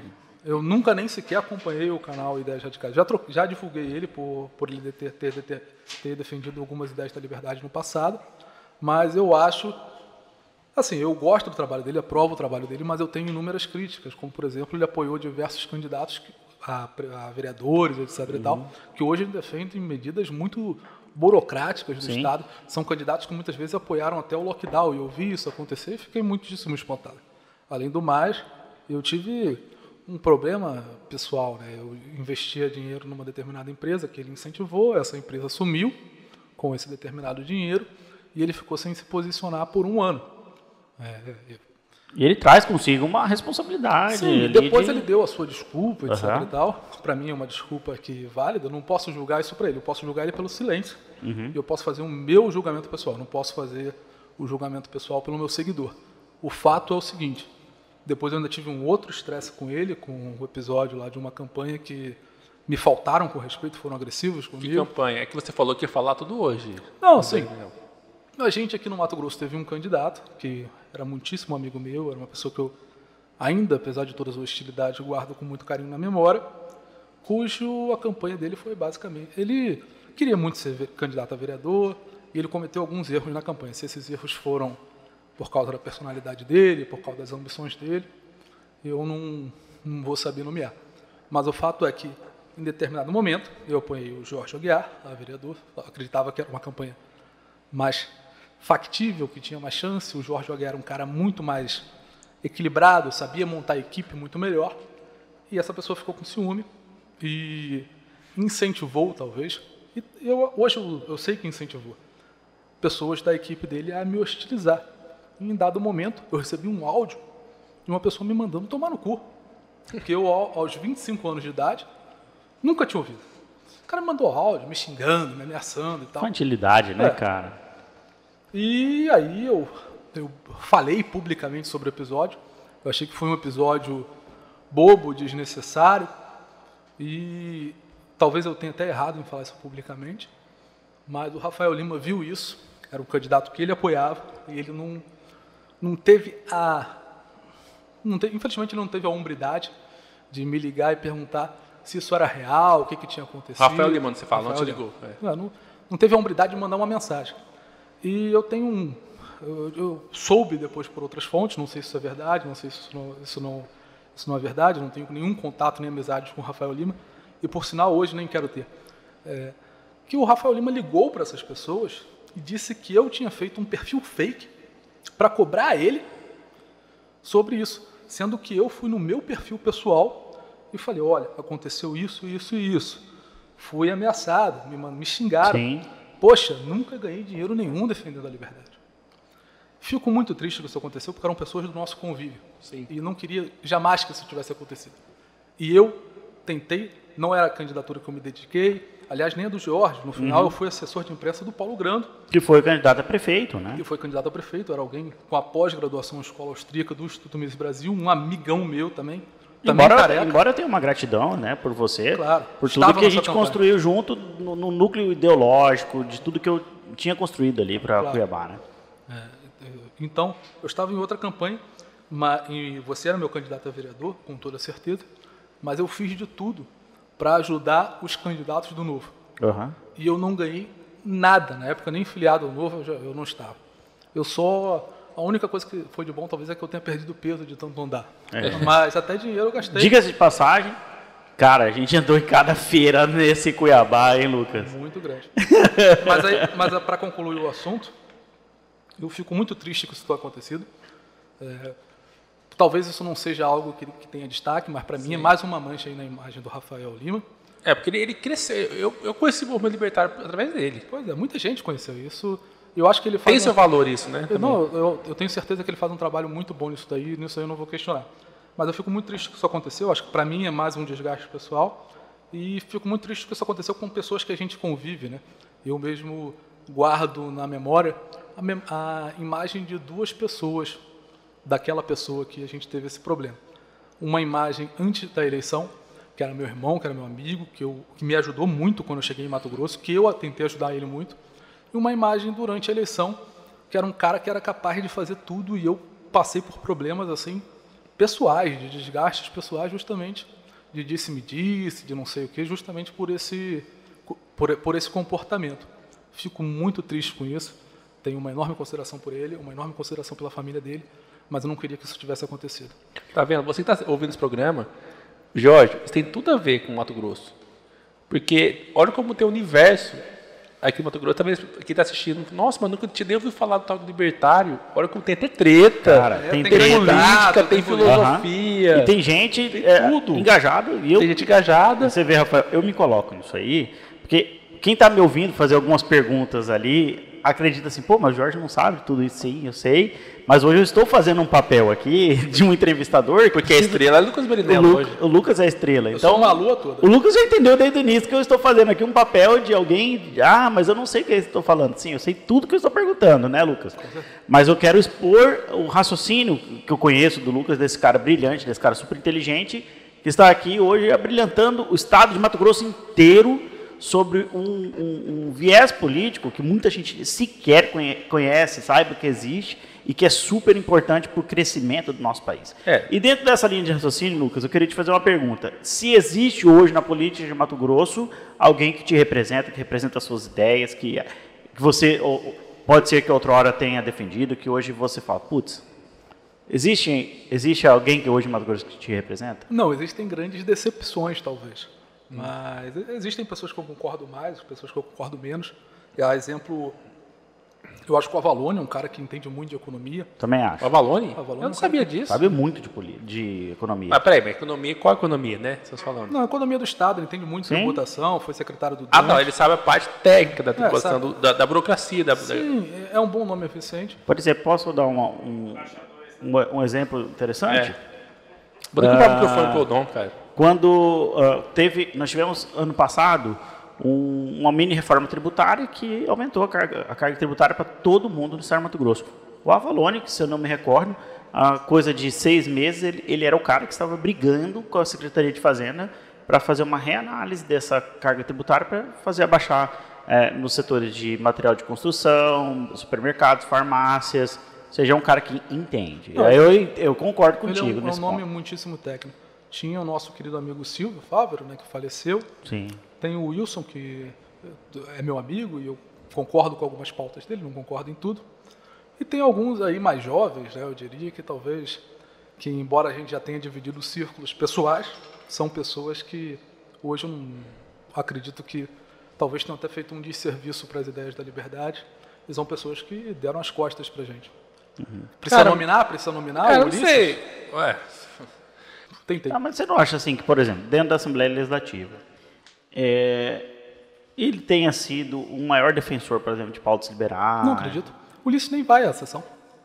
O Ulisses é um dos deputados que mais falta à sessão. Vai de vez em quando falar lá, etc. Por exemplo, a, acho que a lei, lei da liberdade econômica foi ele que apresentou. Não, foi. É. É que o legal desse programa é isso, né, cara? Nós damos liberdade total para os nossos convidados falar o que pensam. O que eu tô, o que eu tô falando, o meu caro ouvinte, eu quero que ele saiba que eu defendi o Ulisses por dois anos. Porque eu acreditava que, uma vez que o Ulisses tenha sido eleito e se dizia liberal, a gente tem que defender essa candidatura. Pô, mas vocês. Ó, talvez não seja uma expectativa que você queria. Estou pensando agora uma coisa mais cante, vai. Mais kantiana, assim. Uhum você talvez não bote muita expectativa no outro, você decepcionou com o Rafael Lima, agora com o Ulisses Moraes. Eu, não, eu, não, me decepcionei com o Rafael Lima. Eu, eu, vi que tem coisas negativas no projeto dele, na pessoa dele, mas eu acredito que o Rafael Lima faz um bom serviço à divulgação ah, das ideias sim, da liberdade. Sim. É, sabe o que a gente é. pode fazer, Jorge? Vamos deixar o espaço aberto. Se o deputado Liz quiser um dia estar no nosso, programa Sim, e conversar é. com a gente. Legal. Né? Inclusive, eu já mandei, né? Já convidou convite, o Liz? Já convidei. Já, então, o Liz Moraes está convidadíssimo para estar aqui sentar com a gente. é um cara que queremos ouvir também as opiniões. Sim, claro. Entendeu? O, o, o, Lucas é um cara que, como ele falou, de fato, é um cara que, não de Mato Grosso, Brasil, pela pouca idade que ele tem, mas é um movimento novo no Brasil o, o Lucas já defendia liberdade no Rio de Janeiro, São Paulo. Então é, ele, se tem um, um, cara que chegou quando tudo era mato, chama Lucas Belinello. É, então, é um cara que é, é, é, tem as opiniões dele, são é, opiniões fortes, mas o programa aqui é para isso mesmo, Lucas. Não se, não se sinta intimidado, assim, aqui é para você falar o que você quiser mesmo, a opinião é sua. Mas deixa eu terminar mandando um beijo para, né, pra, um beijo no coração do Ulisses. Desculpa todas essas críticas, é que elas são verdades. Mas eu quero que você saiba que sem você o Brasil não seria o mesmo. Eu quero saber se nosso amigo Lucas Berinello terá críticas tão contundentes quanto do Ulisses para o nosso presidente da República, Jair Bolsonaro. Será?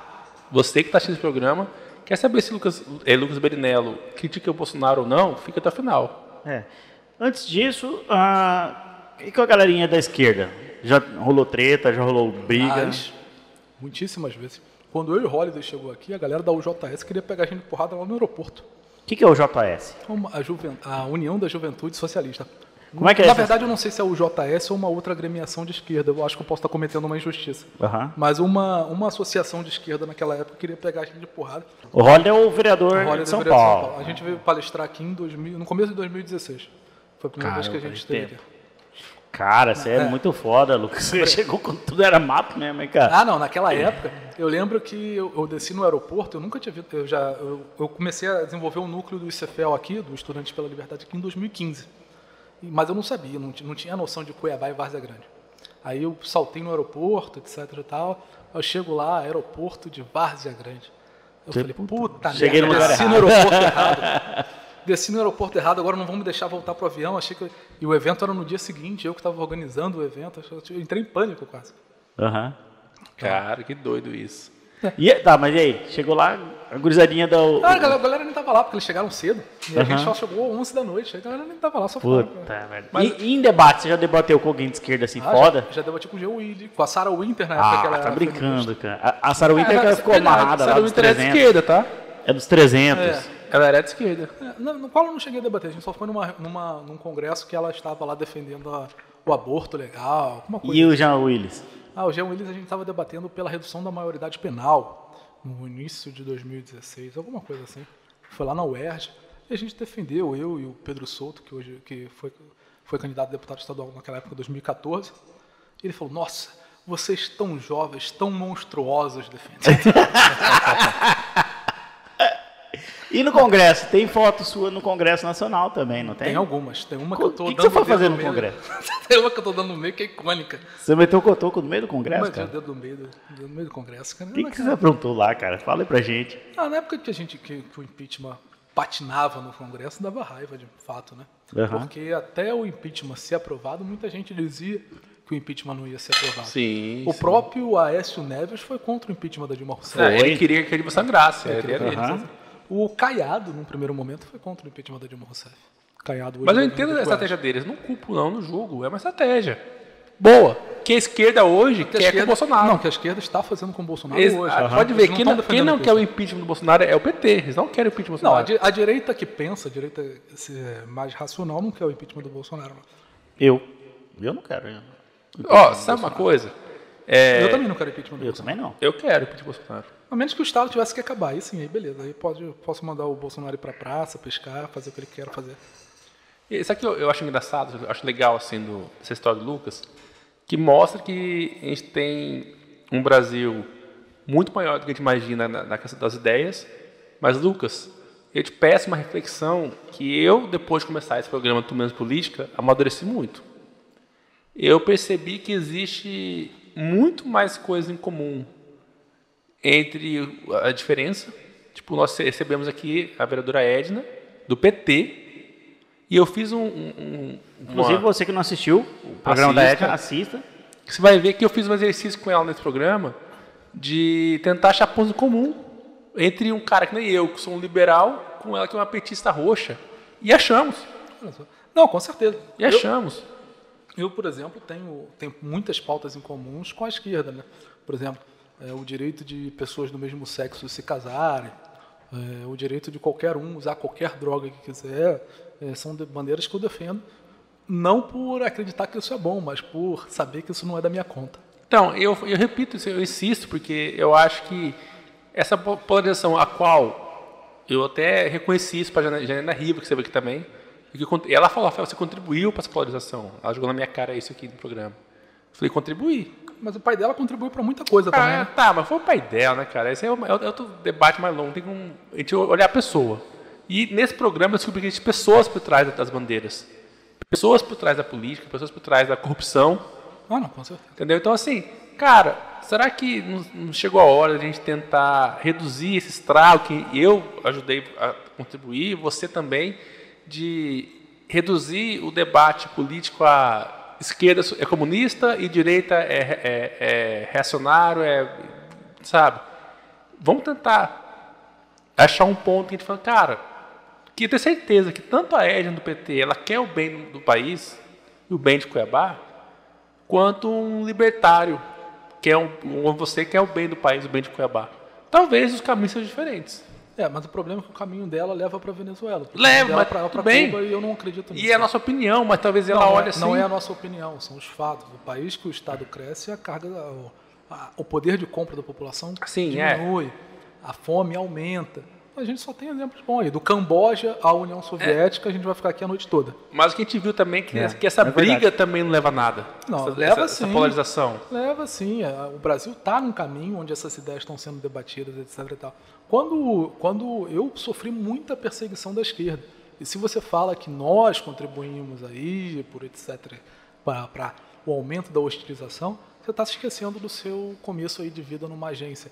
Porque quando eu cheguei num jornal, era difícil, meu amigo. Eu, você lembra? Eu passei por isso. Era muitíssimo- Eu, eu bem lembrado, eu trabalho mais gente Pô, legal. Era, era muitíssimo Como assim? Eu não difícil. entendi essa fala. Porque o Lucas acompanhava meu dia a dia na agência também. O- As áreas de comunicação sempre foi muito dominada pela esquerda. Aham. E às vezes, embora seu chefe estivesse cagando para isso, seus colegas de trabalho começavam a falar mal de você, te minar. Eu era extremamente minado. Interessante, cara. Eu sofri muito. Eu muito sofri quando muito comecei no jornalismo. Mas assim, era, era, uma, era uma violência velada, certo? Não, não, não necessariamente. Era velada, assim, tipo, a gente sentia que eles não gostavam da gente, mas não tinha aquele ódio direto gritando da nossa cara, não Em tinha. um determinado momento, numa empresa que não foi o Livre, eu tive um chefe que falou para mim: Lucas, essa semana três colegas seus vieram pedir a demissão. Não por você ser incompetente, mas porque você é amigo do Rafael do MBL. Era eu. Ah, mentira isso aí. O Rafael cara. tinha gravado um vídeo falando mal de uma professora de Ele jornalismo veio pra falar tudo da, mesmo, né, cara? da UFMT. Ele tava, falou, criticando, ela tinha falado, nem, nem, eu, nem, eu não sabia da treta, Foi, continuo foi sem a saber. professora que ela pediu na época do, da eleição do Bolsonaro que, as- que pedindo para que as pessoas que, que vissem algum empresário apoiando o Bolsonaro que boicotassem as empresas dessas pessoas. Depois eu falei, cara, peraí, o dinheiro que você recebe, funcionária pública, vem da iniciativa privada. Se você promove o boicote a uma empresa, você demitiu pessoas. Não é você que é a favor do trabalho? É, pois é, eu nem É conhecia. assim, entendeu? Eu até hoje, seis anos depois do jornalismo, não sei- eu não sei se eu conheço essa mulher ou não. Se você, se você ó, minha colega hoje, tá ouvindo isso, perdão aí pela, por essa amizade hoje. Mentira. Mas eu não conhecia isso. E o fato é que o Rafael gravou um vídeo falando mal de uma pessoa de esquerda. E naquela semana, três colegas de trabalho foram pedir minha demissão. Cara, que absurdo, né? Na verdade, o Dom Jorge me deu um livro. O Dom Jorge, Dom Jorge é maravilhoso. ele é, ele é um gentleman, cara. Que homem. Diria não a Dom Jorge? Jamais, cara. Ele, ele é incrível. Ah, ele me deu um livro, Lucas, ah, que chama Guerra de Narrativas. Muito legal, inclusive. Depois eu gostaria de presenteá-lo também. Ah, e esse livro traz uma coisa que eu acho, achei muito legal. Que ele fala assim que nós já vivemos num Brasil em que eu posso dizer que eu sou bolsonarista sem ser fascista, é. sem ser fascista, ah, como diz o aquele doidão lá do, do Felipe, né? Fascista. né? E, o- e, e o outro fala assim, não, eu voto no Lula sem falar assim, ah, seu Petralha. seu petralha, seu bandido e tal. E, e a gente conviver bem, sabe? A gente conseguir ser irmão. Saudades dessa época. Isso, isso Cara, e é verdade, cara. Eu lembro disso. Que a sabe? única briga era religião, mulher e, e, e- que mais? Futebol. Futebol. É, inclusive eu lembro, é uma memória minha que eu tenho, que antigamente o pessoal falava que, ah, quisera Deus que o brasileiro gostasse tanto de política quanto de futebol. E hoje a gente sabe o nome dos 11 ministros, sabe dos jogadores. É, e uma vez em 2014, num- assim que a Dilma Rousseff foi reeleita, eu estava saindo de uma reunião do Cefel e eu passei por um tradicional bar do Rio de Janeiro chamado Amarelinho, que é onde a galera se reunia, os advogados, é, cornos de todas as variedades, né? Pra estar em bar, sem ter. se, se reunia para falar de futebol. E nesse dia, que era uma, uma sexta-feira, a galera estava vendo ao vivo um julgamento do Supremo Tribunal Federal e sabia um- o nome de todos os 11 ministros da época. E eu falei, agora alguma coisa mudou. Só não sabia que talvez as consequências pudessem Seriam Não, ruins, mas, mas né? sabe, mas vamos pensar pelo do bom, bright side? Talvez seja um processo. É, Ah, não, com talvez, certeza é uma escala evolutiva. é, talvez, assim, de fato, hoje a gente está numa polarização, a gente está num debate raso da política, eu falo isso que eu- com toda certeza, o debate hoje é Tenho raso. certeza que a gente está no Eu debate. falo que assim, é, eu, eu falo pela experiência aqui no Turmas Política. Quando os convidados falam, a Marina, a Maria Martins esteve aqui também, quem não assistiu o programa da jornalista Maria Martins, ela fala que em um, ela fez uma matéria com fatos, tá? Falando que O Lula foi estava elegível. elegível. É um fato.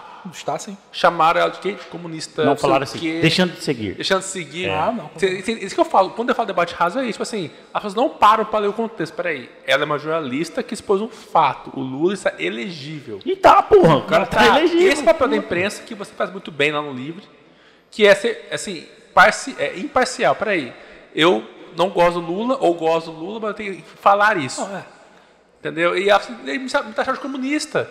Aí, Daí depois ela fez a matéria falando que é, havia, e ela pegou dados, dados mesmo, mostrando que havia um leve acréscimo de crianças internadas com Covid. Está crescendo o número de crianças internadas com Covid.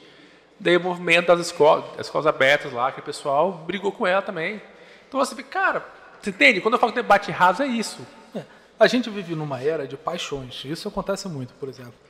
O, o jornalismo, né, ele tem a sua imparcialidade como como modus operandi, mas essa imparcialidade é, é É limitada. é- tem um ser humano a, atrás A ali. contaminação de dados existe, existe muito. Inclusive a esquerda dominou muito o debate no jornalismo por muito tempo. Mas o fato é o seguinte: os fatos são o que são.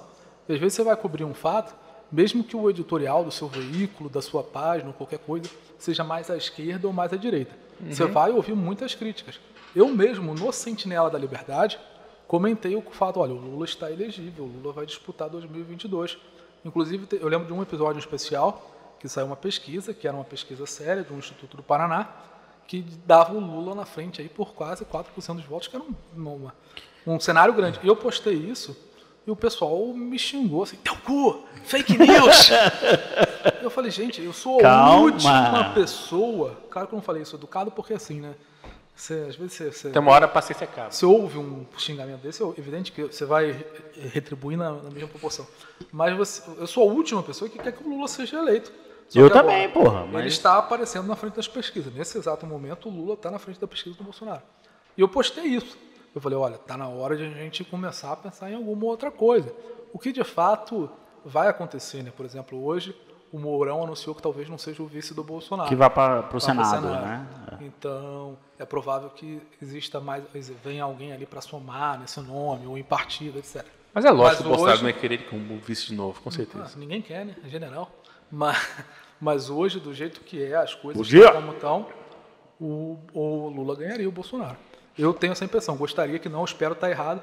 Aliás, torço aí, torço para você, nosso ouvinte que está revoltado comigo agora, torço para que eu esteja errado, mas me parece que Mas se hoje... você quiser xingar o Lucas, Pode ficar à vontade. vá até a página sentinelas. Ponto, sentinela ponto da ponto liberdade e manda aí pra ele xingando ele. Mas siga a página antes. Siga e daí você pode xingar à vontade. Jorge, falar e seguir. Né, Lucas? Nós estamos até agora aqui e não falando nossos patrocinadores maravilhosos. Verdade, cara. Nosso, nossos, nossos patrocinadores, patrocinadores deles, mas eu tô apoiando, tô comprando tudo. É nóis. Galera, você tá gostando desse vídeo aqui? Tudo isso aqui acontece graças a, a empresários aqui de Cuiabá, de Mato Grosso, ah, que acreditaram na gente desde o início. E aí eu coloco aqui o restaurante Cheiro Verde, que patrocinou boa parte de tudo que a gente está vivendo aqui, do nosso querido amigo Ereslen. Grande né? homem. Eu fico ali no Residencial Paiaguá, se você quiser, o- Seu perto vizinho. da Assembleia Legislativa, vizinho do Cara, é melhor restaurante de Cuiabá, com certeza. Melhor comida Você já comeu lá, Com Lucas? certeza. Nunca comi não. Ah, você tá Cara, brincando, cara, do lado da sua casa. Cara, Vou lá, vou lá. bifinho da hora, com cebola, fritinho da hora. Vou lá aquele, amanhã falando isso. aquele ovinho frito, arroz e feijão da avó. Da avó. Da É avó, isso. comidinha de vó, sabe? Então, bem gostoso. Fica ali no Residencial Baguás e prestigio. Tá passando aqui nesse exato momento as redes sociais dele, o telefone. Quem mais, Rafael? Temos também aqui a Dallas Motos. A Dallas Motos, do nosso querido amigo. Gustavo. Não, o Gustavo é um libertário. Ah, é verdade. Qual Gustavo? O Gustavo, da Dallas Motos, lá de Varzé Grande, é um grande libertário. Olha só que legal. Um abraço aí pro Gustavo. Então, o Gustavo também está nos patrocinando aqui. Muito obrigado, Gustavo, da Dallas Motos. Se você quiser comprar todas as peças de moto ali, a- aquela corrente que. Inclusive, eu estava aqui. Tava aqui, mas já botou alguma moto. A Sansco, voltou, né? ele representa uma marca chinesa, Sansco, que é, uma, é, é a melhor peça de reposição do mercado. E ele é o maior distribuidor de peças de moto do Centro-Oeste. Cara é e, gigante. E se você está gostando de todo esse papo aqui, bacana, se você nunca ouviu falar em libertarianismo, hoje foi o dia. E eu estou super feliz de receber o Lucas aqui. Cara, é, é massa a gente descobrir coisas na nossa cidade. Se você é eleitor, sei lá, sabe, do Centrão, do MDB, de partidos assim que você. Cara, você sempre achava que só existia esquerda e direita. Hoje você está descobrindo, ouvindo aqui o Tudo Menos Política, existe uma galera que pensa totalmente diferente, Hoje- fora da caixa E total. sabe o que é mais legal disso? Que eu fui esse cara um dia.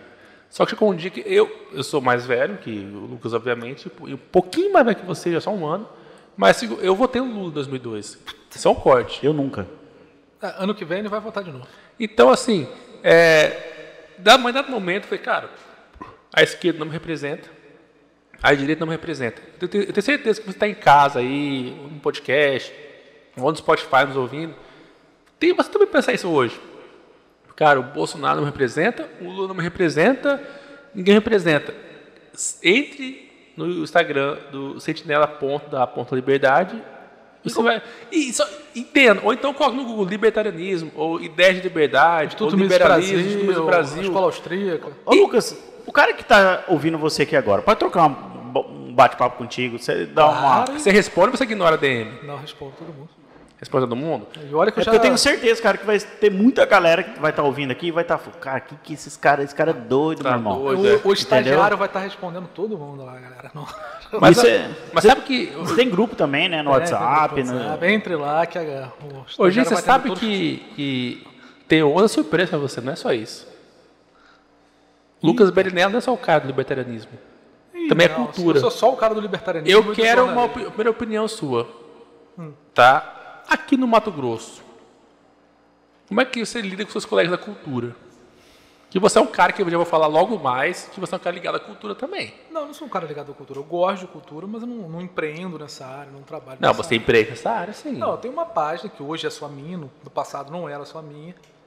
Que página é essa? Divulga essa página aí pra gente. Página Bukowski lá no Instagram. O que é Bukowski? sim. Que é do poema que eu, Sim. né, que eu li no início. Como é que escreve isso?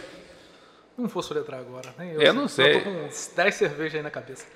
É, O Dom deve saber. O Dom. eu- Você vê, quando o eu, Dom é mais fanboy. quando eu tava mostrando a pauta pelo Dom, eu falei, cara, o, o Lucas tem uma página que chama Bukowski, sei lá o que. Bukowski. Bukowski. Eu falei, é um pensador, não, foi um escritor poeta. americano, poeta. Falou, falei, Melancolia em pessoa. Eu Dom sabia tudo, cara, e eu nunca tinha ouvido O falar. Eudon é um cara que, daqui de nós quatro, é o que mais. Você diria não, Eudon Jorge? Cara, não, não dá pra dizer. Não né, dá pra cara? dizer não, cara. Sim, É, sim, cara, homem, esse- ele é foda, Ele tem a cara. idade do meu pai, literalmente, né? vocês sabem, né? É, né? Acho que ele é seu pai, cara. Tem, tem que falar isso daí, talvez seja, né? cara? Se, se fosse o Diego, que era o, o cara que substitui o Dom, eu um cara que foi agente da Agência Brasileira de Inteligência, Diabinho, né? Ele sabe Tentamos puxar Fala- tapete do Dom, Sabe o que ele tentamos. falaria? Ele- Ele é seu pai. Eu sei. Bom, vamos mudar de assunto que eu tô ficando chateado. Nós tentamos passar o tapete no, no Dom aqui. O Dom, É. Dom fez uma viagem de negócio, nós tentamos substituir ele para outro cara. não deu certo. Não deu certo, mas, mas página virada, somos amigos de novo. Tá, você é um cara ligado à cultura sim, você tem uma página chamada Bukowski no Instagram. Bukowski, esqueci. Bukowski sim. É? Tipo, Noronha-se da Bruna Marquezine. Tá, é. Aqui no Mato Grosso temos colegas que utilizam a lei Aldir Blanc. E aí? A Você... famosa Lei Rouanet, em outros nomes. Não sei, cara. É o Dom Jorge? É o Dom Jorge que sim. É... E aí, Tem que ser lei de cara? incentivo à cultura. Você acha que, que você tem uma página de mais de 100 mil seguidores, de um tal de Bukowski, que eu nunca tinha ouvido falar, tem mais de 100 mil seguidores. Você precisou do Estado para ter algum incentivo assim, para crescer sua página? Inclusive a página não era, não era só minha e a outra parte da página eu comprei com dinheiro meu, da iniciativa Cara, privada. quantas páginas você tem, cara? Hoje eu só tenho duas, graças a Deus. Que Às é vezes é Sentinela. É o Sentinela e o Bukowski. Já tive mais páginas, já tive administrador aí do, do MBL Mato Grosso. Lá no passado mais antigo eu tive, página, tive administração da página do, do MBL Nacional. Já tive algum apoio aí ou influência na CBM. Mas hoje, graças a Deus, estou só na Tem outro também, que um jornal era o. Ele? Não. Lá de São Paulo também. Ó, O Capivara. Não, era um Capivara de é São Paulo chique. grande que você ah, tinha o Boletim da Liberdade. Isso. É, esse eu só contribuo em algumas matérias. Cara, é sensacional. Eu gosto do boletim, Ah, eu cara. gosto também. Eu acho a escrita deles. É um, é um jornal gosto. liberal. É, o livre é melhor ainda. Mas, mas o boletim é um baita jornal. que tem, eu, eu sou amigo dos fundadores desde quando era um pequeno blog. e Hoje eles fazem um trabalho de cobertura excelente. Tem um texto muito rico.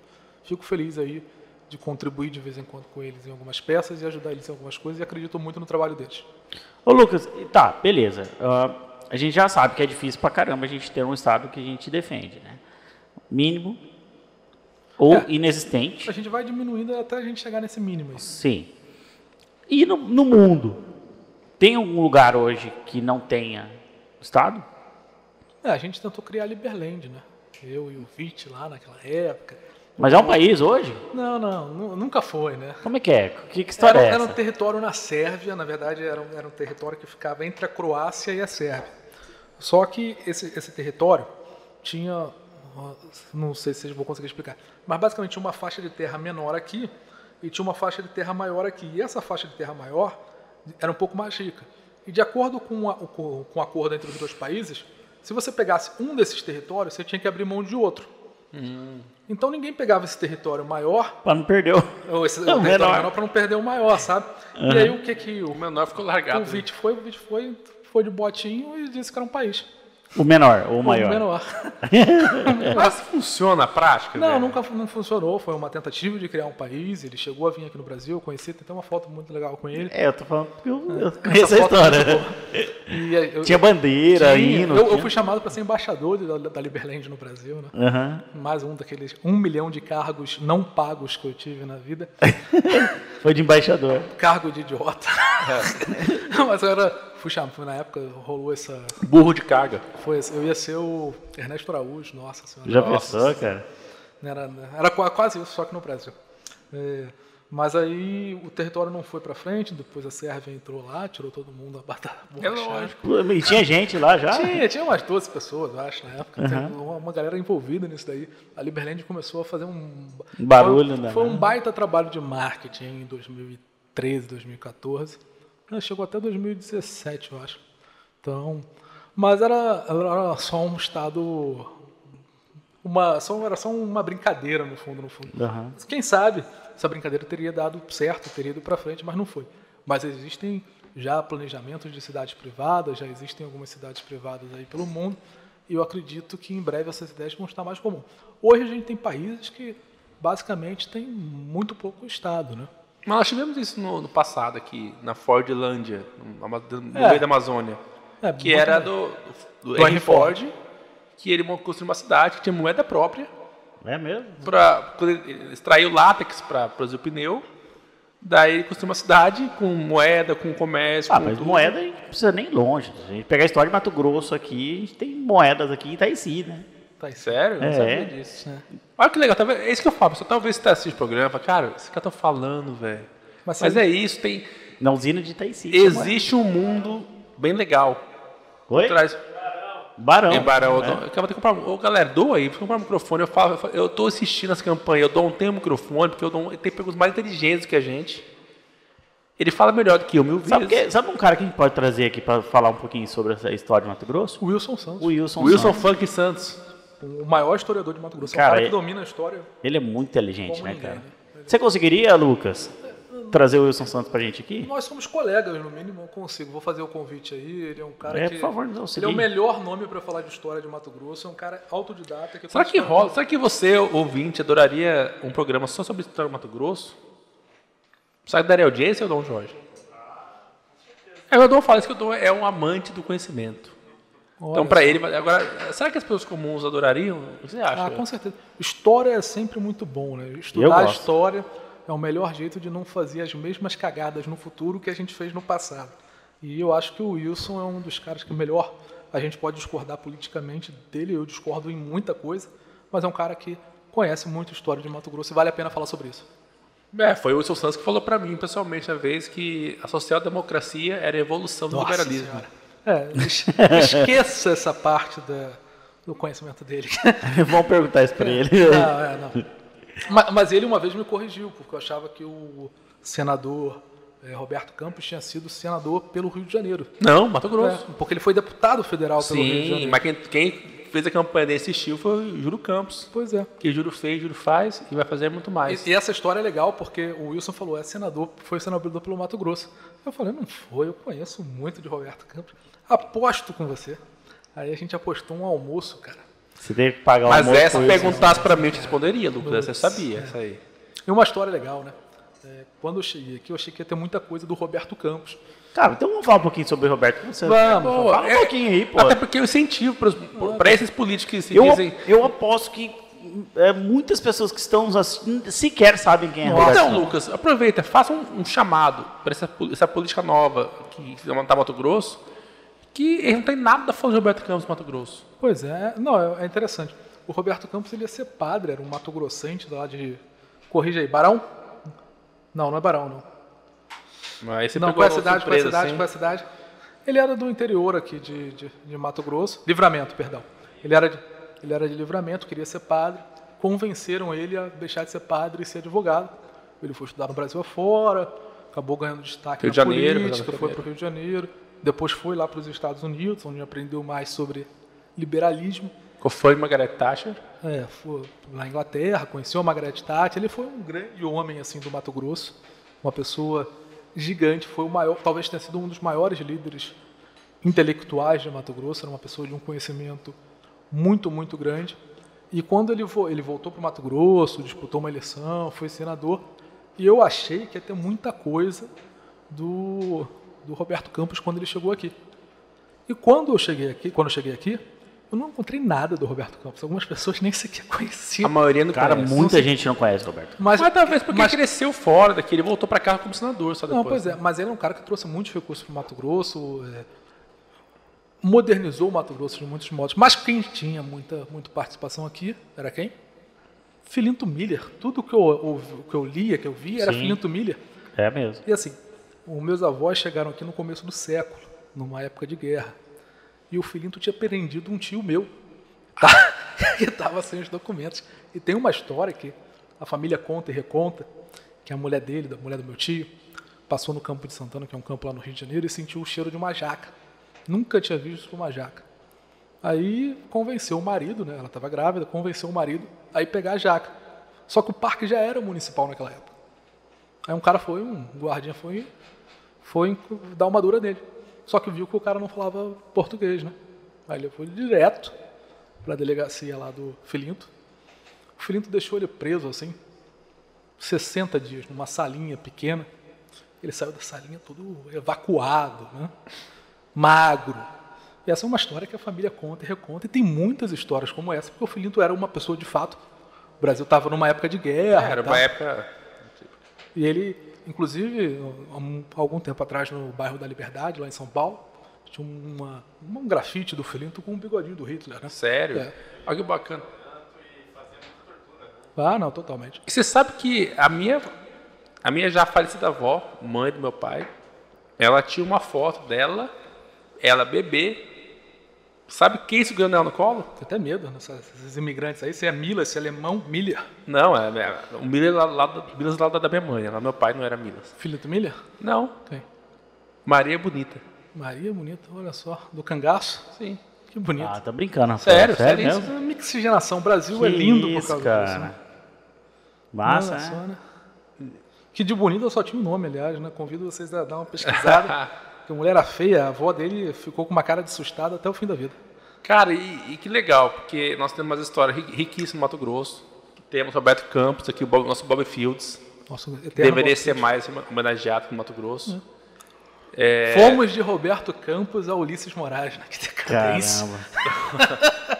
Inclusive, ah, se você quiser aprender um pouquinho mais de, de Roberto Campos, sugiro, procure os vídeos dele no, no YouTube. Ah, Tem uma excelente. entrevista dele no Roda Não, no Viva. Roda genial. Viva. Cara, é espetacular, cara. Você- ali você vai ver uma matriz, né? Você vai beber de uma fonte de alguém que já defendia nos idos de 80 os, os- o, que, o que Lucas Belinello defende hoje, E ele tá cara. achado como louco. Ele era, É. ele era zoado, era piada no Brasil. Isso é que é o doido, cara. E hoje eu, Você- ta- eu também sou tratado de louco, tá? Só pra vocês fiquem tranquilos que ainda continua a mesma coisa. Isso é que, assim, se o Brasil tivesse levado o Roberto Campos a sério naquele momento, em 80, nós estaríamos vivendo em um outro Brasil.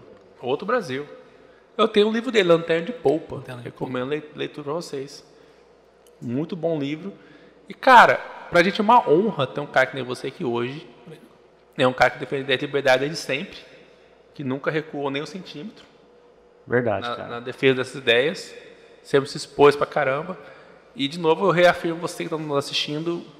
Se tem alguma dúvida sobre isso, pesquise. Parece, esse assunto parece loucura. A gente falou de Rafael Lima, Ulisses Mas eu tenho, eu tenho Moraes, certeza Roberto que muita Campos. gente já conhece essas ideias da liberdade. Hoje a gente tá mais. pesquise, né? E siga a página do, Ulisses- do, Ulisses, Ulisses, desculpa, do Lucas Berinello no Instagram, no YouTube. E, e também tem a página da Bukowski, que é uma página gigantesca Cultura. que você criou sozinho, É. Na verdade, não foi eu que criei, eu entrei como sem incentivo público para nada. E por que, cara, Bukowski? É porque era um autor que estava muito em alta, ele era um- uma pessoa com nome que estava trazendo muita gente para a poesia, a galera estava começando a estudar poesia por causa dele. Era uma porta de entrada para esse mundo literário e a gente achava legal divulgar as ideias dele com mais intensidade e divulgar outros pensadores. Eu mesmo, por exemplo, sempre dominei muito mais os poetas de língua portuguesa, desde os portugueses como Camões, Fernando Pessoa, até Carlos Drummond de Andrade. Eu sempre gostei mais dos escritores que escrevem na língua portuguesa. Até Clarice Lispector, pessoas que fogem um pouco só da poesia. Mas o Bukowski estava sendo, uma grande porta de entrada e a gente criou esse nome, está trazendo muita gente. No começo a gente só falava de Bukowski, depois de 100 mil seguidores. A página cresceu muitíssimo rápido, né, no intervalo de um ano. Fernando Pessoa, você gosta também? Muita falou? coisa. Navegar é preciso, viver não é preciso. Isso não é Fernando Pessoa, É, é Fernando Pessoa, né? É, né? Olha lá, cara, eu dou, eu dou o nosso oráculo. Vocês que estão conhecendo os poemas, É, É, são eles, não eu, você reparou, né? Eu tô quieto. mas aí a gente, aí a gente agora está falando de muito, muitas outras coisas, desde cinema, música, É uma página de cultura, de É fato. nessa parte que vai estar o membro do. do- Vai estar o Eudon de Eudon. Sungin. Eu acho que é legal a gente, a gente, nós libertários, entrarmos um pouco na área da cultura.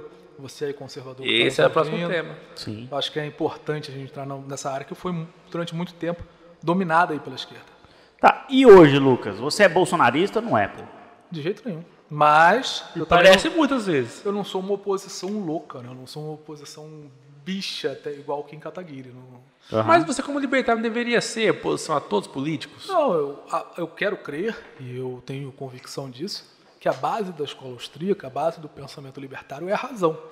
E eu sei que se a gente tirar o Bolsonaro aí a moda baralho, como está defendendo o Kim Kataguiri e a sua agremiação lá que você ainda faz parte, eu tenho certeza que o Lula vai conseguir voltar com muito mais força. Mas você sabe que eu, eu penso diferente, porque eu vejo assim, é aquela nossa, nossa teoria dos libertários. A gente pede muito para ganhar pouco. Não, mas você, você pensa diferente, mas o- os dados estão aí.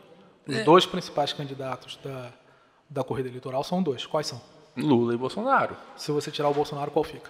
O Lula, só que. Não, eu- se tirar o Bolsonaro, eu já vi coisas assim no sentido de. E, e veja bem, eu sou um dos caras que mais defende o Bolsonaro aqui nessa bancada, né, É, cara, eu, eu confesso, desculpa, pessoal, desculpa aí. É, eu falo assim, eu já vi coisas do tipo. A maior chance do Lula não voltar é o Bolsonaro não ser candidato. Ah, não. Eu já ouvi, cara. eu acho que, cara, Você concorda com Fala- isso ou não? de jeito nenhum. Falar isso eu não conhecia da política brasileira. Olha- o PT montou a estrutura, a CUT até hoje, mesmo sem, sem ter o PT no poder, funciona como um subbraço da CUT. O Lula, no Lula ele construiu um nome através da trajetória política que é muito, talvez até mais consolidado que o Bolsonaro com É, o público mais dele. tempo. É. Mas ó, o nosso programa está chegando ao fim, mas antes, eu quero dizer assim que eu tenho a impressão, Jorge, que nós, libertários, que pareça, reconheço comum, nós estudamos muito aquela teoria das tesouras, né? Inclusive, o MBL e o Renan rechaçam essa teoria, você sabia, né? Das tesouras.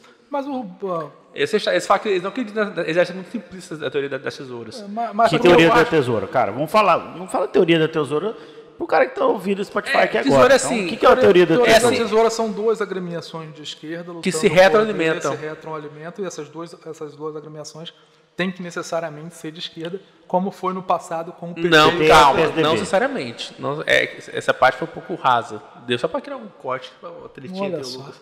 É, não necessariamente de esquerda, são forças opostas que querem algo em comum, ser, seja um autoritarismo de direita ou de esquerda, só para dar um exemplo clássico, que elas precisam uma da outra para sobreviver. Tipo, e hoje eu vejo que no Congresso, o partido que, o partido que menos pede impeachment do Bolsonaro é o PT. O PT não quer que o Bolsonaro seja impeachmentado porque quer que Não. o Bolsonaro sangue. O PT não quer o impeachment, não pede o impeachment do Bolsonaro por outros motivos. Não, Igual- deixa eu concluir meu raciocínio. E, e o Bolsonaro, por outro lado, quer que seja o Lula o adversário dele nas eleições. Porque o Bolsonaro sabe que se for um candidato um pouquinho mais, mais sensato, mais tranquilo, ele pode vir a perder. Então eu preciso do, do Lula para a eleição e o Lula precisa dele também, o Lula também. Então, assim, eu fico triste, tudo que a gente lutou até aqui, tudo que a gente fez, a gente chegou de novo, parece que de volta para o futuro, voltou para o passado. A gente está voltando, a gente tá voltando para o passado, onde é, aqui sempre defende, ah, o PT e o PSDB são tesouras, eles estão se retroalimentando, Eu, mas de eu fez posso, isso. eu posso tentar sintetizar, eu acredito, espero assim, ter a aceitação de vocês dois, né, e de quem está nos ouvindo também. Eu entendo assim, Bolsonaro foi importante sim. Cara, que importância. Que Com eleição certeza. foda pra caralho em 2018. Que ele não aproveitou. E A gente expurgou, expurgou o PT, tiramos a, a esquerda do poder. Houve um- um- uma ruptura. Cara, se fosse o Haddad hoje, presidente do Brasil, a gente estava vivendo um país tão ruim, tão nocivo para os nossos filhos, para o nosso futuro, para tudo, sabe? E eu, assim, eu dou muito valor a tudo que foi construído para que Bolsonaro fosse presidente do Brasil hoje e nós lutamos muito por isso. Mas o meu sentimento é que eu quero mais. Eu esperava mais. né? Eu quero mais. Eu, então, assim, ah, ele foi importante, sim. Tem coisas boas? Tem muitas coisas boas no governo dele. Mas eu quero mais. Não, ótimo. Então, o que, que eu. Quando eu digo assim, eu quero mais, eu quero mais reformas. Eu quero uma reforma que de fato venha para quebrar paradigmas mesmo, assim, sacudir a República no sentido de uma boa reforma tributária, que um sistema tributário hoje no nosso país que ninguém sabe porcaria nenhuma do que deve para o próprio fisco. Que jamais virá, né, Gi? Esse É, governo hoje. e assim, fora, Lucas, do que defendemos de imposto é roubo e tal, dessa discussão, o que temos hoje é que nós temos um sistema tributário. E a gente precisa saber, no mínimo, que o que a gente deve para o fisco. Óbvio. E ninguém sabe porra nenhuma. Você perguntar para o empre... empresário, nós somos, eu acho que hoje, no- um país, o único país do mundo que sabe o que que é um termo chamado risco, Risco Brasil. Brasil. Mas então, o fato é o seguinte. Primeiro, rebatendo aí o Rafael Lima, que eu acho que isso é necessário. Rafael Lima? Rafael Lima, ó, tá vendo? Tá, Poderia ser também. sabe? É Rafael Milas, Milas. Lima, tudo igual, né? É, rebatendo o Rafael Milas, o PT não quer o impeachment do Bolsonaro. Não é que ele não quer, é porque o discurso foi muito desgastado. Impeachment é golpe, que não sei o quê. Então, para a própria base do PT, ainda é algo ruim de se falar. Essa é a verdade. Soa como hipocrisia. Eu acho que quer tá que na- o, o Bolsonaro sangre, que nem o Aécio Não. quis que, o que a Dilma sangrasse. Para o cidadão médio brasileiro, o medo, e eu sinto isso, o medo da Joyce House mas tal, é falar, poxa, até pouco tempo atrás, eles eram contra o impeachment da Dilma, agora é contra o impeachment do Bolsonaro. E isso favor, po- né? Agora é a agora favor. do impeachment do Bolsonaro. Isso pode desgastar ainda mais o, o, o PT. Mas o fato é o seguinte, eu acho. É, eu também estou muito puto.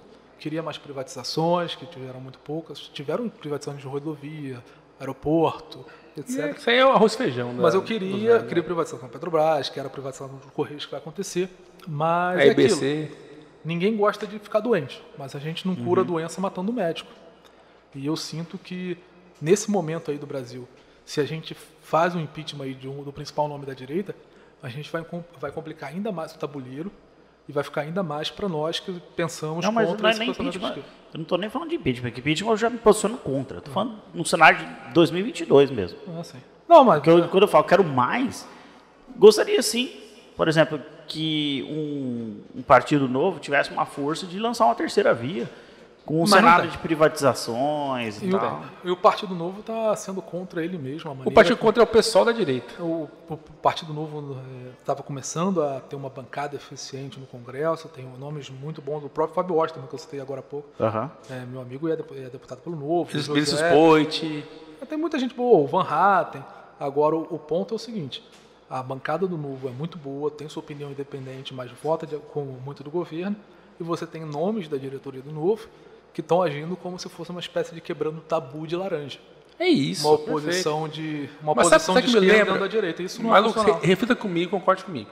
Lembra do governo PT, que era o pessoal? O que era o pessoal? Era o partido de esquerda, é ideológico, que quando o Lula faz alguma coisa importante para o país, o que o Lula fez também, vamos lá, desde do, do, A do- criação do MEI. Pronto. do MEI, do ProUni, que é um projeto liberal também, que é, que é voucher para é. educação, enfim, dá um exemplo clássico aqui. um- É assim, é, o que o pessoal fazia?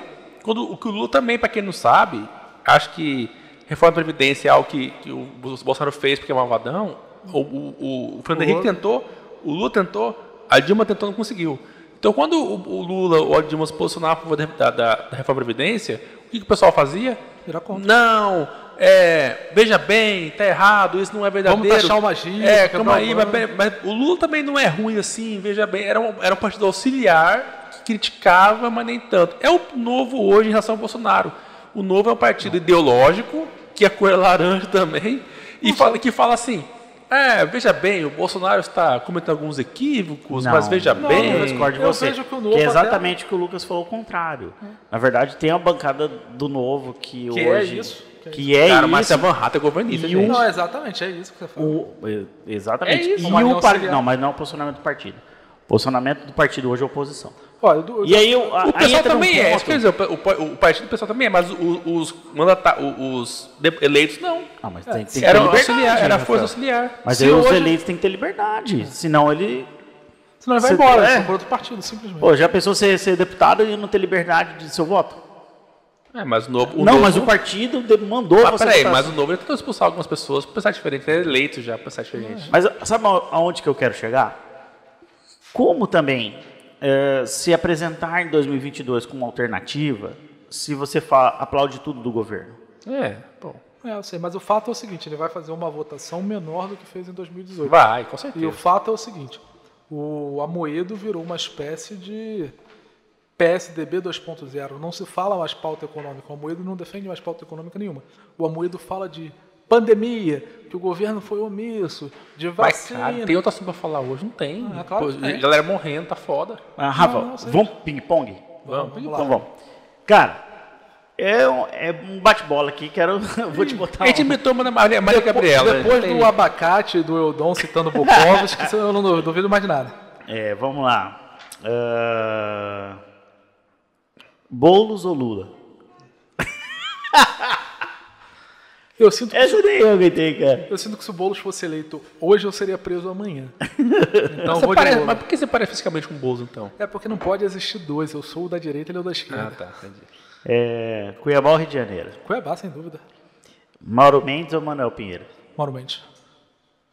Abílio ou Velatão? Velatão. Ó, surpreendente essa. É, Partido Novo ou PSL? Nenhum dos dois.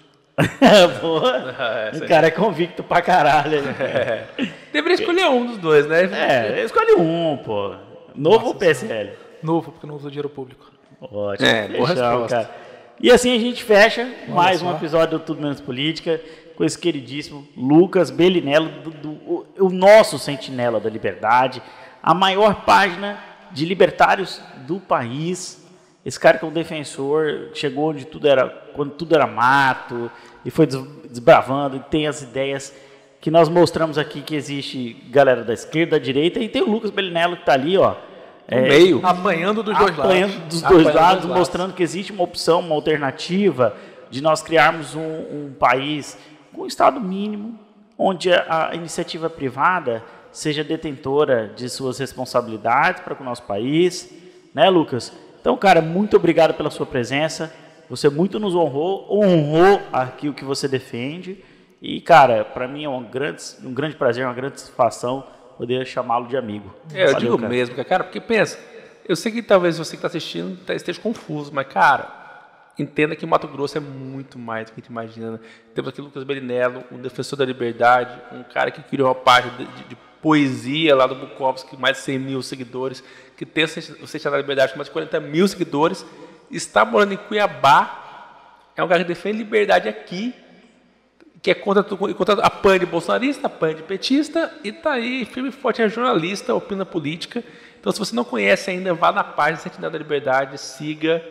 Lucas, mensagem final? Eu que agradeço, gente. Quero agradecer a você, Jorge. Valeu, irmão. A você, Rafael. Vocês que eu conheço há tantos anos. Ao Eudon, nosso avô aí, que está aí Meu na avô, avô bonito. nossa, nossa produção. É um prazer falar com vocês. Obrigado que você aí, meu ouvinte, que tá, passou aí pelo menos bem mais de uma hora ouvindo esse monte de bobagem aí que eu tenho para falar. Quero conversar mais com você, então segue lá o Sentinela da Liberdade.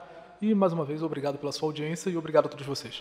Valeu, Lucas. Obrigado. Você que chegou até aqui, agora a gente vai soltar uma bomba do Lucas. Ah, Tá, tô brincando, nossa. cara. Eu tenho algumas bombas, não vou falar não, porque... Galera, Eu também tenho umas. Sabe aqui embaixo? Se inscreva no canal, ative esse sininho, porque toda vez que nós postarmos um vídeo, você vai ser o primeiro a receber esse material, esse material de qualidade que a gente está aqui é, fazendo, É, de criando qualidade com muito sei, amor, Jorge. com muito carinho. Tá mentindo, cara. Eu, Rafael Milas, eu, Dom Jorge, toda a equipe aqui da Rocket Filmes. Por favor, se inscreva no canal para que a gente continue aqui fazendo esse trabalho show que você vem nos acompanhando. Além disso, os nossos patrocinadores, muito obrigado. O que mais, Rafael? E aqui é aquela velha história, né? Aqui... Não se esqueça que aqui é. Não. Como é é? até o. Aqui. Cara, é Rafael é foda. A política está em tudo, Jorge. É, não se esqueça que a política está em tudo, mas aqui É tudo, menos política. Olha, Valeu, Valeu, pessoal. pessoal. Obrigado. Uhul.